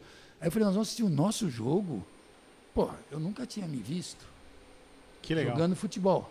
Aham. Hoje é fácil, né? Você tem um celular, pô, vê lá e tal, né? Bom, fomos lá para ver o jogo. E começou, ele começou do começo, né? Uhum. Eles assistiam lá, porque eles faziam para os diretores, né? Ver e tal, não sei o quê. E fomos lá e sentamos, todo mundo lá, tinha um monte de gente. O Marcelo Vaz do meu lado, que era. O Marcelo Vaz era um quarto zagueiro, ele jogava de quarto zagueiro, Uhum. ele era do placar, né? E, e eu começo. Eu começo a me olhar no jogo, você não vai acreditar. Nossa, como, olha a posição minha, tudo certinho. Eu olho para um lado, toco para o outro, não sei o quê e tal. o Marcelo vai já não me aguentava. Era o Ronaldinho Gaúcho. Não, não. Putz, eu falava, nossa, como eu jogo bem, nossa, não sei o quê. E eu, puto, não errava passe, sabe aquelas coisas. Bom, e aí, assistimos o jogo. Bom, o que, que aconteceu? Quando o Maranhão falou aquele esquema todo de eu jogar no São Paulo, né? E, e tal, por que, que eles me colocaram para jogar? Na realidade, eles tiveram um almoço com o Jaime Franco e o, o Jaime Franco, eles falaram para o Jaime Franco, confessaram para o Jaime Franco que não tinha o jornalista, que era São Paulino, que era o que Uhum. eu falei lá, o Jovem Gui, e que ele não ia mais jogar. E que não tinha jeito de fazer a matéria, porque estava sem o jornalista lá no placar. Aí o Jaime Franco, que eu tinha falado para ele que era São Paulino e falaram que eu trabalhava no placar, falou para ele: não, eu tenho certeza absoluta que vocês têm um cara que joga bem, que teve aqui, né? E não lembro o nome agora, mas ele ele jogou e era São Paulino. Ele falou para mim. Aí o Juca Kifuri foi para a redação, Chegou lá e falou para ele, eu te garanto, a redação, eu, eu cuido da redação lá, sou diretor, não tem um São Paulino lá. Aí o Juca foi na redação e falou, o que está acontecendo? O Jaime Franco falou que tem um São Paulino que joga bem futebol e que pode, pode fazer a matéria. Eles queriam ganhar prêmio ESSO com essa matéria, né? E pela ideia tal, porque era super inusitado um cara jogar no meio dos profissionais, né? E aí o Marcelo Vaz estava lá e falou: é o Charles, pô, que, que é da quatro rodas. Por isso que o Maranhão já foi lá falar comigo. Só que Cara. eles tiveram um problema nessa matéria. Olha, o Juca Kifuri, Maranhão, são excelentes profissionais, né? Mas a diretoria, não foi, foi a diretoria do São Paulo, não falou para o técnico.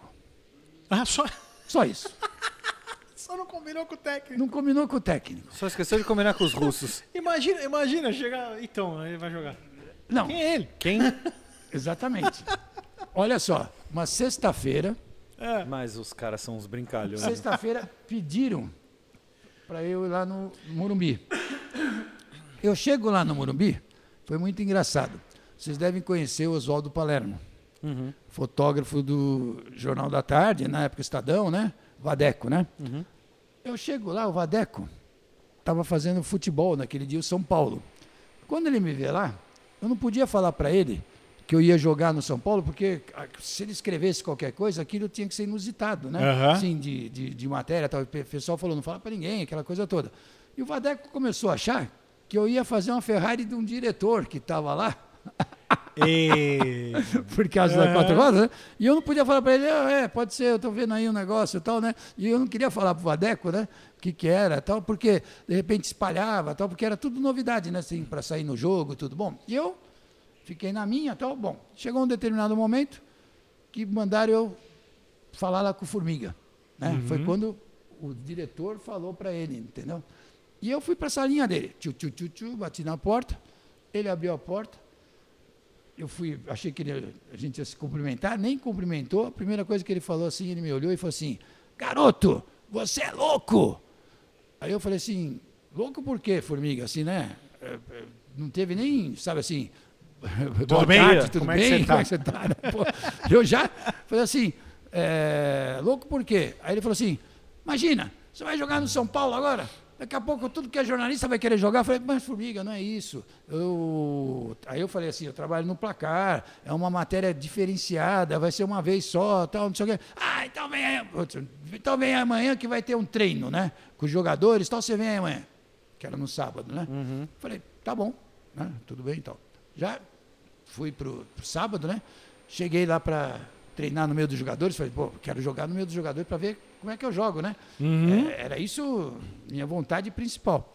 Aí eu chego lá para coisa, ele já chega, eu vou nele, né? Ele chega para, eu falo para ele, ó, tô aqui, e tal, não sei o quê. ele fala, não, o negócio é o seguinte, vai ter um jogo, diretoria versus comissão técnica. Você joga no time da comissão técnica, que aí eu vejo você jogar e, tu, e a gente Vê a se dá pra. ver se dá para Tá bom. Pra fazer o- Eu falei assim, tudo bem, né? Mas eu queria jogar no meio dos jogadores, assim, para sentir. Mas na comissão técnica tinha Zé Carlos, jogadores Uhum. famosos de São Paulo, tal, que eu, eu já tinha jogado do outro jogo também. E, e aí, falei, tá bom, né, vamos, vamos lá. Aí fui pro vestiário, lá tudo era assim, né? Vestiário, roupinha, tudo certinho, chuteira. Eu levava a minha, mas tinha a chuteira deles, tal, não sabe assim, tudo, né? É, você pegava no vestiário. Bom, e fui pro jogo com a camisa da, da comissão técnica, né? Do time. Daqui a pouco, chega no meio de campo, o Jaime Franco me vê com a É. camisa da comissão técnica, não estou brincando. Ele falou assim, pô, você vai reforçar o time deles ainda? Vem pro nosso. Fez eu trocar camisa com o cara, tirou um cara do time para jogar no time deles, né? E eu acabei jogando no time deles. Bom, e aí vem o dia seguinte, né? É, dia seguinte, eu vou para o Morumbi, acontece coisas curiosas, imagine. é, o Charles Marzanasco tinha uma moto Honda, né, na época, 450. Vou lá para o estádio e eu tinha falado por Gino, que era o cara que cuidava do, do, do, do, do Morumbi, né? O Gino, que foi jogador do São Paulo, todo mundo conhece, o centroavantaço do São Paulo, né? E eu tinha falado com ele um dia antes, quando eu parava a minha moto, né? Uhum. Aí ele chega para mim e fala assim, olha, é, tem um estacionamento lá dos jogadores, você chega lá com a moto e fala que você, você vai jogar, tal. Eu falei, tá bom. Chego eu lá, ninguém me conhecia, né? Chego com a moto. É, olha, eu vou jogar aí hoje, né? Eu jogar Vai ter uma hoje. pelada aí, vai ter um joguinho. aí, né? Se parar a moto aqui. Mas você é jogador? Você não é jogador. Eu falei assim, não, não, é que eu sou um repórter do placar. Então, né? Aí, como era moto, carro não ia entrar não, nem É. que a vaca tossisse. Mas já botei lá, tal, foi, foi uma coisa curiosa. Bom, e fui lá pro, pro- Quando eu subi onde estavam os jogadores, naquele, naquele jogo, teve o que eles chamam lá de. Não era concentração, né? Que fala quando o cara fica de um dia para o outro e tal, né? Era um outro nome lá que você ficava só da meio-dia até as quatro horas todos os jogadores e tal, Uhum. né? E, e aí eu fui lá, eh, fiquei lá vendo com todos os jogadores de São Paulo, né? Eh, tinha um lá que ficava, gostava de ver os gols, se vibrava também. Parecia, se fosse eu, acho que eu seria aquele Renato, que era o, o, o jogador de São Paulo. Bom, e aí a gente ficou lá, e quando nós fomos almoçar, o fotógrafo era muito amigo de um, de um preparador físico, não o principal preparador físico, mas era muito amigo do preparador físico. Aí nós sentamos, eu estava sentado eh, com ele, né? Uhum. E o fotógrafo, e justamente eh, na mesa do, do técnico, do Formiga. É. Bom, e nós sentamos ali, né? E. Aí E o a- Formiga olhou e falou: Não, não. Você de novo, moleque. Não, não. O Formiga não falou nada, quase não falou muito comigo.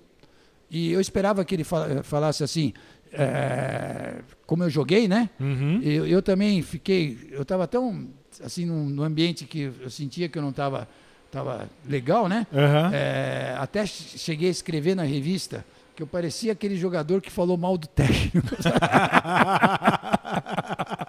Sabe, está sendo tratado assim, né? é, infelizmente assim na, naquele momento e ficou por ali mesmo.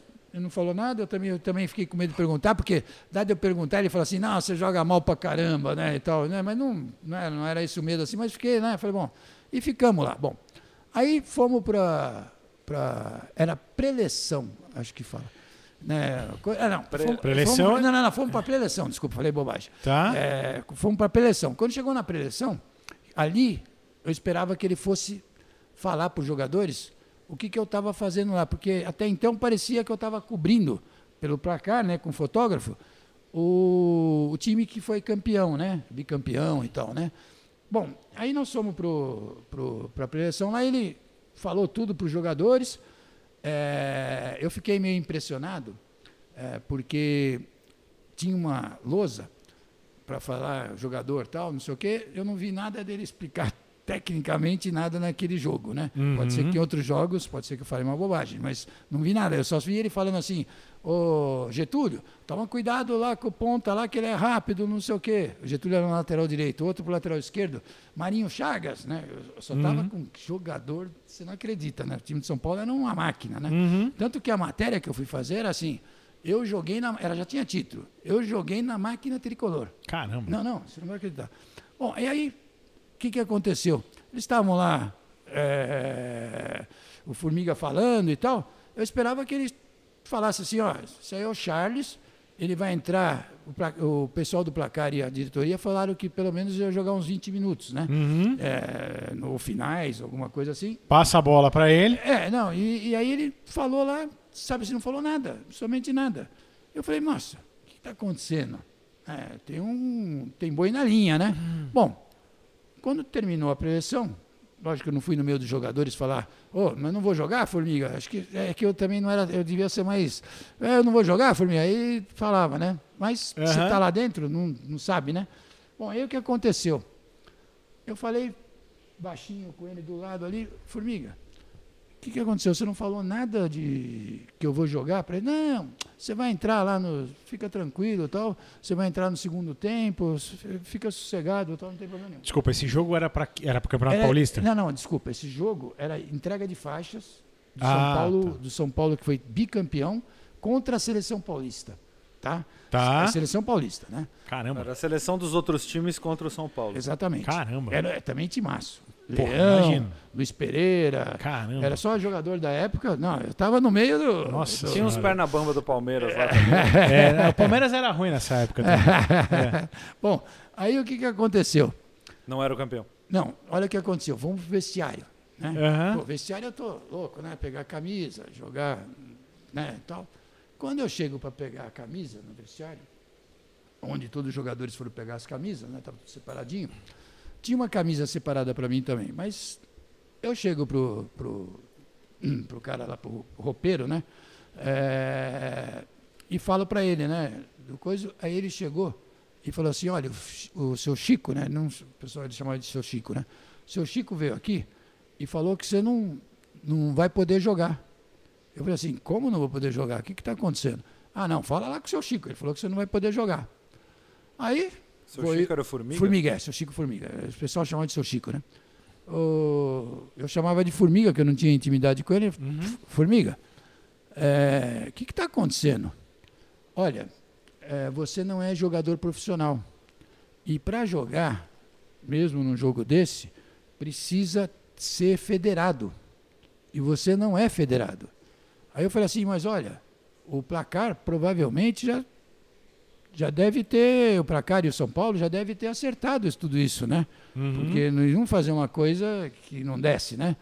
Aí ele falou, não, mas não sei o que, não vai poder e tal. Pô, aí fiquei lá, né? Não sabia o que fazer. Que Se eu tristeza. saio de lá, é pior, né? E eu fiquei lá. Daqui a pouco veio um diretor que não era o Jaime Franco, mas era o, o Casal Del Rey, que virou presidente Sim, do São Del Paulo. Rey. Fernando Casal Ele, quando me vê lá de roupa, ele fala assim, mas o que, que é isso? Você não botou a roupa ainda? E os jogadores tudo já uniformizados, tudo certinho. Aí eu falei, o Formiga falou que Fala não com o seu jogar. Chico ali, ó. O Formiga falou que não pode jogar.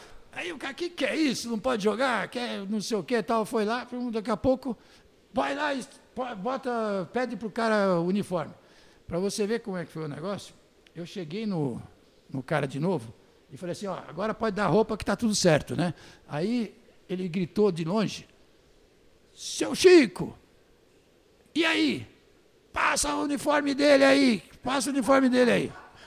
Sensacional. Não. Aí, lá vai o Charles, viu? Lá vai o Charles, pega o uniforme, começa a se trocar. Eu tinha conversado com o Getúlio antes do almoço, assim, um, um bom tempo, né?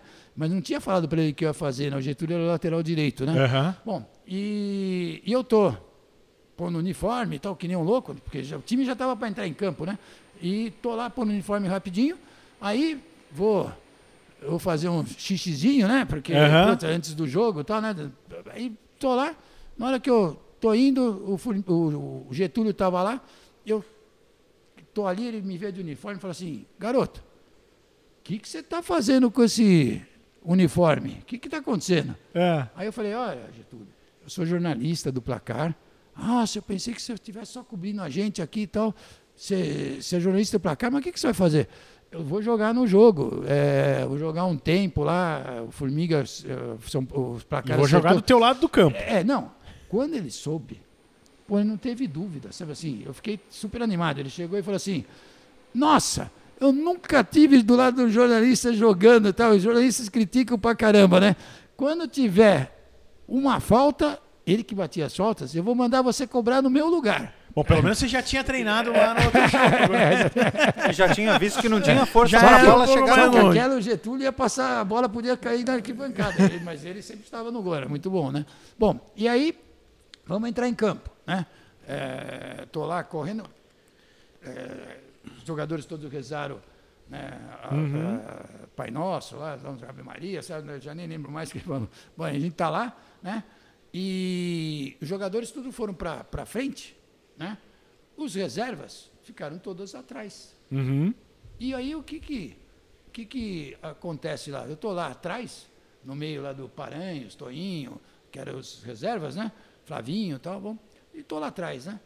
De repente, vem um fotógrafo e fala baixinho no meio dos jogadores, mas em mim, o- é, era um fotógrafo é, que fazia todas as fotos minha, né? Porque Uhum. eu era a matéria, né? É, então ele só tudo que eu fazia ele fotografava desde da, da- da onde nós estávamos lá, na- lá em cima, no almoço, qualquer Aham, movimento até meu a lá bronca do seu é, Chico. Do lado dos jogadores tal, né? Aham. Bom, é com o seu Chico tal. Bom, aí é, ele fala para mim assim, ô Charles, sai aí de fininha e tal, deixa os reserva e vai lá no meio dos, dos craques. Nossa, e a minha cara de pau? Todo mundo, e- quase não tinha espaço, né, ali e tal, tinha gente e tal. E eu assim, com licença, com licença, com licença. Aí ele chegou, "Para aí." Desculpa, desculpa que eu sou titular, dá licença. É, né?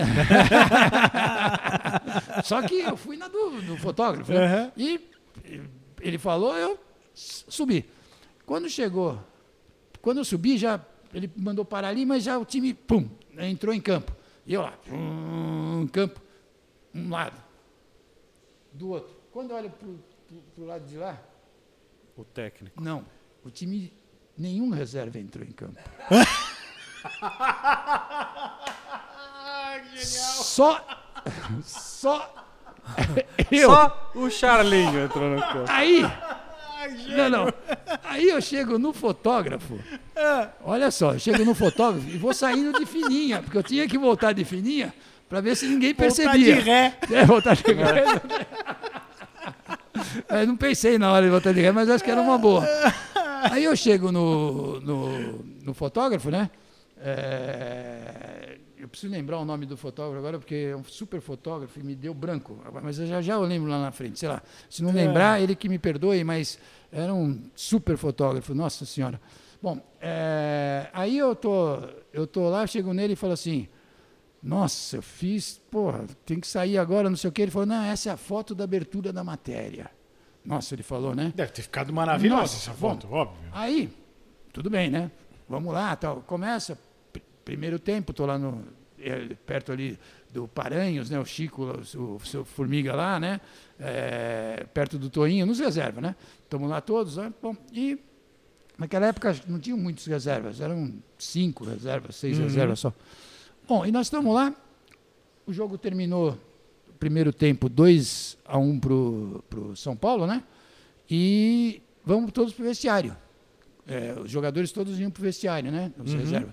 E fomos lá pro vestiário. Aí eu tô lá olhando, minha camisa era número 18. Aham. Eu olho assim, tinha o, o jogador lá, Pô, Flavinho. podia ter sido 19, hein? É, podia ser, pô, 19 É, ia, ser, né? outro, ia ser demais. Aí eu chego lá, olho a, ca- a camisa, o, o- o Formiga tira o Getúlio, que era quem ia me dar uma chance de falta, né? Porra. Parece que ele ouviu, né, o Getúlio. Lá. Me tira o Getúlio e coloca o Flavinho, lateral direito, que era do juvenil, assim, que estava crescendo, né? Aham. e bota no lugar do, Formi, do, do, do Getúlio e a camisa do cara era número 18. Eu olho assim e falo, ué, 18? Eu sou 18, como é que eu vou entrar? Hum. Já chego pro Formiga, a gente vai subir na escada e eu falo para ele assim, Formiga, você botou o 18, é o Flavinho. Como é que eu vou jogar com a camisa 18? Aí ele falou, olha, eu, você troca lá com um jogador. Aí eu comecei a falar assim, nossa, São Paulo. Você já pensou? Jogo, chegar em quem jogo, falar, ô? jo- e jogo televisionado, né? Ao vivo, tudo. Tava casa cheia. É, tava, não estava tão cheio, mas, Mas tava- tinha público. Tinha público eh, gigante, eh, grande, né? Aham. Bom, aí eu falei, mas como é que eu vou jogar com a 18 se o cara. E ele falou, você troca. Aí eu falei, mas, pô, isso aqui tá parecendo o time lá da, da Abril, né? Que É. você vai e troca com amigo. e tal, né? e ainda a camiseta molhada, né? Aquelas coisas. Ah. Bom, aí nós estamos lá no, no, no coisa, o jogo foi desenrolando, né? Ah, e eu escrevo muito na matéria, nossa senhora. Eu não queria ser juiz de futebol. Eu tive um primo até que foi juiz de futebol, e, ou bandeirinha, né? Porque bandeirinha é crucificado o tempo O todo. tempo inteiro. Nossa, ele não pode fazer qualquer movimento que os caras já estão reclamando. Isso desde aquela época. A gente vê muito hoje isso, Aham. né? Mas naquela época, pelo menos, não, não, não tinha menos, vai, não tinha tanta briga, batida. até- Aham. Bom, mas eu sei que fiquei vendo lá e achei aquilo assim uma coisa muito doida, né? Os caras é, sempre xingando, sabe, cada Ah, torcedor é. não, não, torcedor não, os jogadores. Ah, os jogadores. Os jogadores, é, da reserva que estavam lá. Ah, é verdade. Tudo xingando, assim, sabe? Direto. O cara, bom, vendo. eu fiquei vendo no banco ali, né? Aham. Uma coisa que eu achei demais, porque a gente não, não escuta tanto. Na, Sim, sim, sim. Na torcida você não Na escuta. torcida não escuta. Bom, e aí, lá pelas tantas estava o Paranhos, eu fiquei muito amigo do Paranhos, que era um zagueiro central, né? Até ele falou, não, eu, dou, eu deixo a camisa minha para você, sabe assim, já foi muito legal tudo. Bom, e, e aí no meio, assim, é, foi, o jogo foi, foi indo tal, e já, quando eu olho, né, eu olho no, no placar, estava 40 minutos do, segundo, segundo tempo. tempo. Né? E eu, o fotógrafo do placar, só faltava jogar a máquina na cabeça do Formiga, porque ele estava tão desesperado quanto eu. Porque eu tinha que falar que eu entrei no jogo, né? Pelo Senão menos. acabava com a matéria. Senão acabava a matéria. E o Formiga ficou lá. E você lembra quanto tava esse jogo? Esse jogo, lembro direitinho, estava 3 a 2 para o São Paulo, né? E. é, não, é, não minto, estava 3 a 3 nesse momento, aos 40 minutos, estava 3 a 3 E o, o Formiga saiu do banco, eu até pensei que ele fosse falar comigo, passou por mim, foi no Paranhos e no, e no Toinho, o goleiro, chegou para os dois e falou assim, ó, entra aí, os dois, quer dizer, me deixou. Não tinha mais camisa para trocar, né? Uhum. E até o Paranhos, que era zagueiro central, e o goleiro, te juro por Deus, eles falaram pro Formiga assim, ô, seu Chico, deixa nós Põe- aqui. Põe Porque moleque, pô. Não, não, não falaram isso por moleque, mas É. deixa nós aqui, porque o jogo tá 3 a 3 entrar numa pedreira dessa, assim, final de jogo, né? Ah, isso aqui é um jogo com seleção paulista, não tem problema nenhum se perder e tal. Tanto que eles não entraram, enquanto nós estávamos falando lá, saiu o quarto gol da seleção paulista, né? Ficou 4 a 3 para a seleção paulista. Mas os dois entraram logo depois do gol, né? Entraram. Aí eu olho, 42. Eu, e, ah, e quando o São Paulo tomou o quarto gol, saiu o médico, saiu tudo para um lado, já viu que o time ia perder, né? Aham. E o. Ficou eu, Formiga. Aí eu. Foi a única hora que eu gritei com o Formiga assim. Ô, seu Chico, né? Assim, você vai colocar ou não, né? Tava o Everton, que era o número 10 do time, que era um bom jogador na época do São Paulo, né? Ele fez um gol espetacular, que bateu na trave lá um, sem pulo uma vez. Tava o Everton, ele chegou caído, ele falou, entra no lugar do Everton. Nossa, eu fui correndo, né, assim, para entrar, né? Com dois camisa 18. Não, não, escuta só, eu peguei, eu, eu, eu tenho assim uma coisa que é muito doida, assim, não sei de de onde vem, sabe? Eu, na hora que eu fui entrar, isso aí que você falou, o que aconteceu. Eu tava, eu já procurei não mostrar a camisa pro cara e falei, ó, tô entrando no lugar do Everton ali e tal. O cara falou assim, não, vira de costa, porque era normal você ter que virar de costa, Sim. porque senão você Mostrar podia as travas da chuteira. é, não, não, as travas de chuteira naquela Não- época, não- não bom, não- pelo menos não pediu para mim. Aí ele pegou e falou assim, vira de costa. Quando ele virei de costa, você não vai acreditar. Ele chegou e falou assim, 18? Nossa, 18 já, já tá em campo, né? Quando ele falou aquilo, eu não sei de onde veio.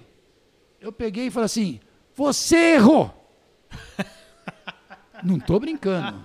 Ele falou assim, então entra que depois eu vejo. Eu não sei de onde saiu aquilo, sabe? Se foi uma coisa que eu fiquei depois pensando, né? Você errou, mas eu falei categoricamente. Entra que depois eu vejo. Eu peguei e entrei. Não sei o que lá, put, eu tava, né? Pra jogar ali e tal. Bom, aí naquela época, os juízes de futebol não tem esse esquema de hoje que vai, fica marcando o tempo, deu três, Acrescenta mais. Acrescenta. Lá era 45, acabava 45, Aham. né? Era muito raro ir para 46. Era raro mesmo. Bom, aí entrei que nem um louco lá. é, fui lá pro, pro meio de. O Everton realmente era meia também, né? Uhum. Então fui, fui lá pro meio de campo. E, e aí, praticamente, acho que eu era o único cara que corria naquilo lá, né? Porque Todo todo, mundo mundo já já tava- estava finzinho de jogo e tal, né? E eu ta- tava ali correndo que nem um louco.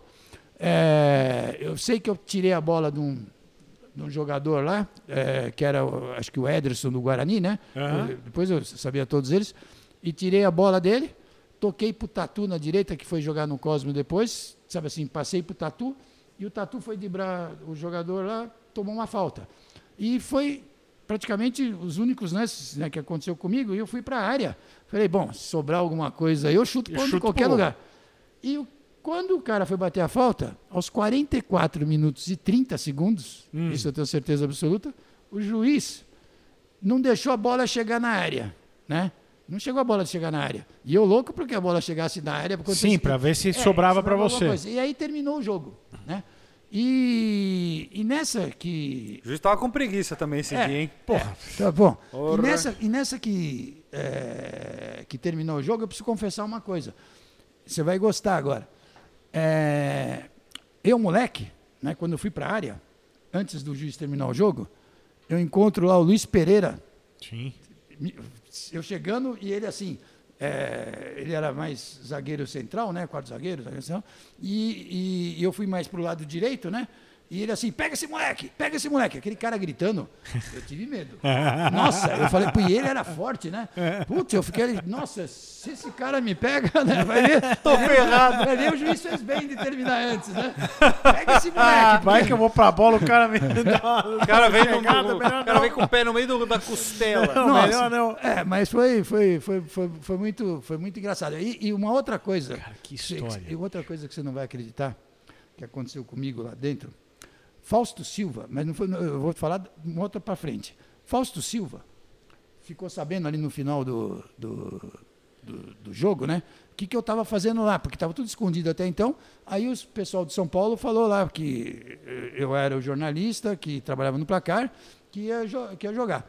Fausto Silva, os jogadores já foram tudo pro vestiário, quando acabou o jogo. Fausto Silva me, me para e começa com aquelas perguntas dele, assim, que ele era um repórter fantástico, né? Aham. Da época, né? E o Fausto Silva começa. E aí, Charles? É, e o Fausto Silva me conhecia por causa de ser jornalista e também porque eu jogava bem no, no, naqueles jogos da CESP e tal, né? Sim, sim. E ele começa ali para mim, é, e aí, o que, que você achou do jogo? Tal? Eu começo, é, foi legal, tal, porque é uma matéria que vai sair no placar, então, bom, e aí? Aí eu falei, é, eu joguei pouco, né? Mas eu queria jogar mais, né? E fiquei conversando, e eu, eu, eu falo pouco, né? Já deu para reparar, né? Então. Não. e aí, eu fui me estendendo, e ele perguntando e eu me estendendo. Quando eu olho que eu saio do Fausto Silva, eu estava cercado por torcedores. Que não sabia que era o Charles, sabia, imaginava que era um cara do juvenil, um cara já, sei lá, né? Aham. Com camisa do São Paulo. Sabe o que aconteceu? São Paulo, uniforme. Os caras começaram a tirar a camisa, eu queria guardar a camisa. É lógico, É, Era, vamos dizer assim. Não, um dia o meu- histórico da tua vida, dia né? histórico da minha vida. É, e aí, o que, que, eu, que, que eu fiz? Eu comecei falar para os caras, não, não sei o que tal, e os caras puxando, os caras correram atrás de mim, eu saí correndo que nem um louco no vestiário, quase eu caí na escada, não estou brincando, porque os caras queriam tirar a camisa, né? E aí, o que mais engraçado foi, é que eu fiquei com a impressão tão louca daquilo, que quando eu saí do, do, do, do, do, do Morumbi ali, do- do- onde vem os vestiários, que ficam aqueles torcedores e tal, eu tomei banho, coloquei minha roupa normal, né? E quando eu fui sair, eu fiquei meio assim, será que os caras vão querer pegar a camisa? Então, não sei o quê. Mas ali já ninguém me conhecia mais, Aham. né? Então, eu fui saindo. Você tava paisando. É, mas eu tava, eu saí apavorado, porque eu falei assim, nossa, aí, pô, nenhum, ninguém, né? Então, eu até pensei assim, daí, oh, eu fui aquele que jogou lá, porque aí ninguém falou. não, é melhor não. Aí eu, aí eu voltei, eu voltei ao meu estado normal, né? Civil. Civil, é. Virou civil. Que história, que É, coisa. E, é. aliás, a ideia da matéria é fenomenal. Não, fenomenal. e, e- e lá dentro do campo aconteceu uma outra coisa. Olha, olha o formiga ainda, né? Nós, é, tudo parece que acontece, né? Nós somos fotografar dentro do campo. O time, eu apareço na foto do time Titular, campe- titular campeão. daquele ano. Você entrou junto com os caras. É, exatamente, escuta só. eu, eu apareço na foto. Aí, na hora que nós fomos tirar foto, junta um de um lado, junta um do outro, né? Para tirar aquela foto, era não só o time, é, como diretoria, aquela coisa toda, todo mundo, time bicampeão, né? Aham. E estamos lá tirando a foto. Aí eu ouço assim: O que que você está fazendo com essa faixa de campeão? Aí eu olho a formiga assim, falei: Não, um garoto lá me entregou, né? Por quê? Foi, foi até engraçada a entrega do cara. Todos os jogadores na entrega de faixa, todos os jogadores, sem, eh, sabe assim, sem exceção, a seleção paulista, cada jogador da seleção paulista foi entregando para cada jogador. Hum. Sobrou só uma faixa que não foi entregue. Foi a minha, né? Não, a minha, quer dizer, não foi a minha. Eu, eu- eu não recebi faixa, porque os jogadores todos receberam. Isso era lá, extra, né? Era extra, acho. Aham. Mas não recebi faixa. E, só, quer dizer, tinha, na realidade, sobrou uma faixa, mas estava entre eu e o Dario Pereira. Mas eu não, não queria faixa, nem estava querendo. Você, né? Não, não. Quem foi- é Dario Pereira? Não, foi o Dario É. Pereira. Né? Então, o Dario Pereira Quem recebeu. daria o quê? Dario Pereira recebeu a faixa. E eu, ali, fiquei sem faixa. Aí eu olho assim para a direita, acho que devia ser um filho de um diretor. Aham. E ele, penso eu, que ele ficou com dó minha. Né? Ele não sabia. O único cara que não recebeu faixa fui eu. Ou ele falou, ah, puta, fizeram uma aí, faixa mesmo. Não, não, aí eu dou uma olhada assim e eu vejo que ele está olhando para mim. De repente, ele começa a vir, vem e bota a faixa em mim. Eu falei para ele, mas eu não fui campeão, não sei o quê, mas ali não dava tempo de explicar Aham. tudo, né? E ele deixou a faixa. Aí quando ele deixou a faixa, eu falei, bom, né? Fica aí. ah, puxa, agora, né? Uma Ué. faixa de. Você tá louco? Eu vou levar pra casa a faixa de E também, campeão. como é que eu ia encontrar ele? Sei lá, nunca mais. Né? Bom, então, acho que eu não pensei nele, não.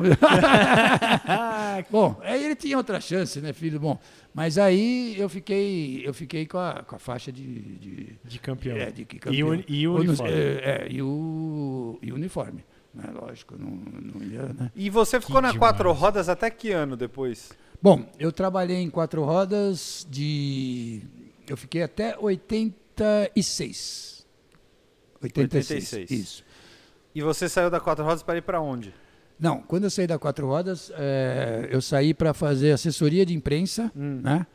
Eh, que foi eh, nosso primeiro escritório, quatro assessoria, que eram quatro jornalistas que eram da Quatro Rodas. Ah, legal. É, era eu, Robertinho, Edson Igor do Prado eh, eu- e o Fernando Baldijão. Uhum. Né? E, e também o Paulo Brito, que trabalhou no Estadão Sim. né? E, e tinha quatro assessorias. Eu saí de lá e também eu saí é, um pouquinho antes, também assim, na realidade, para fazer Fórmula Ford, assessoria de imprensa da Fórmula Ford, Tá. que era o Hélio Perini, né? Que, quem me convidou para fazer assessoria de imprensa da Fórmula Ford é, foi é, o Seco, né? E o Carlos Roberto. Na realidade foi o Carlos Roberto, depois entrou o Seco, né? O Carlos Roberto que trabalhou na Ford, né? Um bom Sim, tempo. sim, sim, sim. O Carlos Roberto Costa, né? Sim, sim. Ele que eh, teve a visão assim de achar que eu ia me dar bem como assessor de imprensa, né? Da, da Fórmula Ford. E eu. E deu? Olha, vou te falar um negócio. Eu fiz bastante coisa na Fórmula Ford. Coisas legais. Nossa, eu vou te, eu vou te, te falar o- a primeira viagem. Ah, na realidade eu estava na quatro rodas ainda quando o, o pessoal da Ford, eh, o Carlos Roberto me contratou para fazer assessoria de imprensa, foi lá que eu conheci o Hélio Perini. Foi justamente a, a primeira corrida que eu fui fazer, né? eh, foi justamente a inau- inauguração, a primeira corrida de rua da Fórmula Ford, né? No circuito de Florianópolis. Uhum. E aí, eu acho que uns 15 ou 20 dias antes da, da, da corrida, eu viajei com, com o Hélio Perini para Florianópolis, mas eu estava ainda em quatro rodas, né? Viajei com o Hélio Perini para Floripa, e justamente porque tinha uma reunião com o prefeito né, da cidade para acertar todos os esquemas que seriam lá da, da Fórmula Ford, porque ela eh, tinha corrida da Fórmula Ford e Fórmula 3 sul-americana. Né? E, e tem um fato curioso, eu vou até contar aqui agora, né? Uhum. que você não imagina o que, que aconteceu na frente do prefeito e tudo, né? Tinha o Toninho de Souza, né, que eu adoro o Toninho de Souza, né? E o Hélio Perini.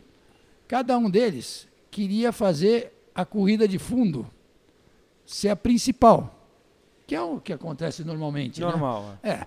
E aí o Hélio falava que a Fórmula Ford eh, ia levar muito mais jornalista, porque a For- Ford tinha um esquema todo, a Fórmula 3 tinha, vamos dizer, lógico que o Hélio não falava isso abertamente, que eh, tinha menos dinheiro, sei lá assim, para fazer a categoria, e queria fazer a prova de fundo. E o Toninho e tal, e eles não chegavam a um acordo. Aí deu uma hora de cafezinho, eu puxei o Hélio do lado, né? Saímos da, da, da sala, de um tempinho, né? Falei para ele assim, Hélio, eu tô com uma ideia. Aí já dá aqueles estalos, né? Ele chegou e falou assim para mim: Que ideia, Charles? Vamos fazer a primeira corrida. Como assim a primeira corrida? Uma boa, ele falou, né? Como assim a primeira corrida? Assim, olha só, naquela época a gente não tinha internet de hoje, esquema todo de hoje, né? Era uma época que, para você, você ter uma ideia, naquela corrida eu fiz matéria de telex. Né? Uhum, Na sala de uhum. imprensa, é, num, num circo lá montado, que eu ia escrever na matéria, a fita corria, neguinho pisava nela. Aí, desculpa, neguinho, né? Mas não tem nada a ver assim. Eu Sim. falei É. no sentido de, de a pessoa pisava ali né? e já era. Sim, aí estragava. Estragava, né? E o que, que aconteceu? Eu. é, é, falando para ele, falei: a corrida de, de fundo vai terminar lá 4, 5 horas. Poxa, não vai chegar. Os jornais, os jornais normalmente fechavam mais cedo, principalmente sábado, treino também, né? E falei para ele: pô, nós vamos dar muito mais retorno fazendo A primeira. a primeira corrida.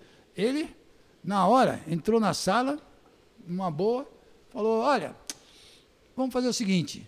Eu vou deixar o Toninho de Souza fazer a corrida de fundo e eu faço a primeira às 11 horas, tal, sem problema e tal. E ficou. Aí no dia seguinte, o que, que eu fiz? Fiz uma matéria, né, para a Ford soltar para todo mundo. E, e na hora que eu fiz a matéria, é, que eu passei lá, o título da matéria foi o seguinte: é, Fórmula Ford, né? É, Fórmula Ford inaugura o circuito de rua de Florianópolis, no título, né? Nossa, no- depois de um dia, porque naquela época a matéria só saía no dia seguinte, né? Sim. Saiu em tudo que é lugar, Fórmula Ford, o, é, o Toninho de Souza ligou para ele, "Pô, mas como você escreveu? Porque é nós dois que vamos. Os dois, que- não, não, a primeira corrida é Fórmula Ford. Sensacional. Charlinho, vamos fazer uma pausa. Tá. Para vocês vai demorar uma semaninha. Segunda-feira que vem vocês vão estar atentos aqui à continuação. Aí nós vamos falar bastante de Marlboro Brazilian Team, Ayrton Senna, Audi do Brasil. E a gente vai continuar esse bate-papo a semana que vem. Pra gente vai ser agora, mas eles vão ver a semana que vem, para não ficar muito comprido. Nós já estamos com uma hora e 45 Nossa Senhora. de eu falo, né? podcast Ela- até agora. certo? Então, senhores, vocês já sabem, se quiserem eh, comprar os nossos produtos, o link está embaixo, tem boné, camiseta e tem adesivos. Se vocês quiserem comprar um carro antigo, já sabe, thegarage.com.br, eles são nossos apoiadores, nossos patrocinadores e se você quiser dar uma fuçada no Instagram deles também tem arroba underline BR, mais de 70 carros exclusivos aqui para vocês, certo, Paulo Vaz? É isso aí, é isso aí. Também gosta de fazer aposta, aposta nos esportes, NASCAR, enfim, tudo que a gente já falou. betmais.com. Vai lá, faz sua apostinha. De novo, primeira, primeiro aporte de dinheiro até 300 reais. Se você colocar o nosso promo code InsideCars, o Betmais dobra esse aporte para vocês. É isso aí. Bom, até semana que vem. Fiquem ligados.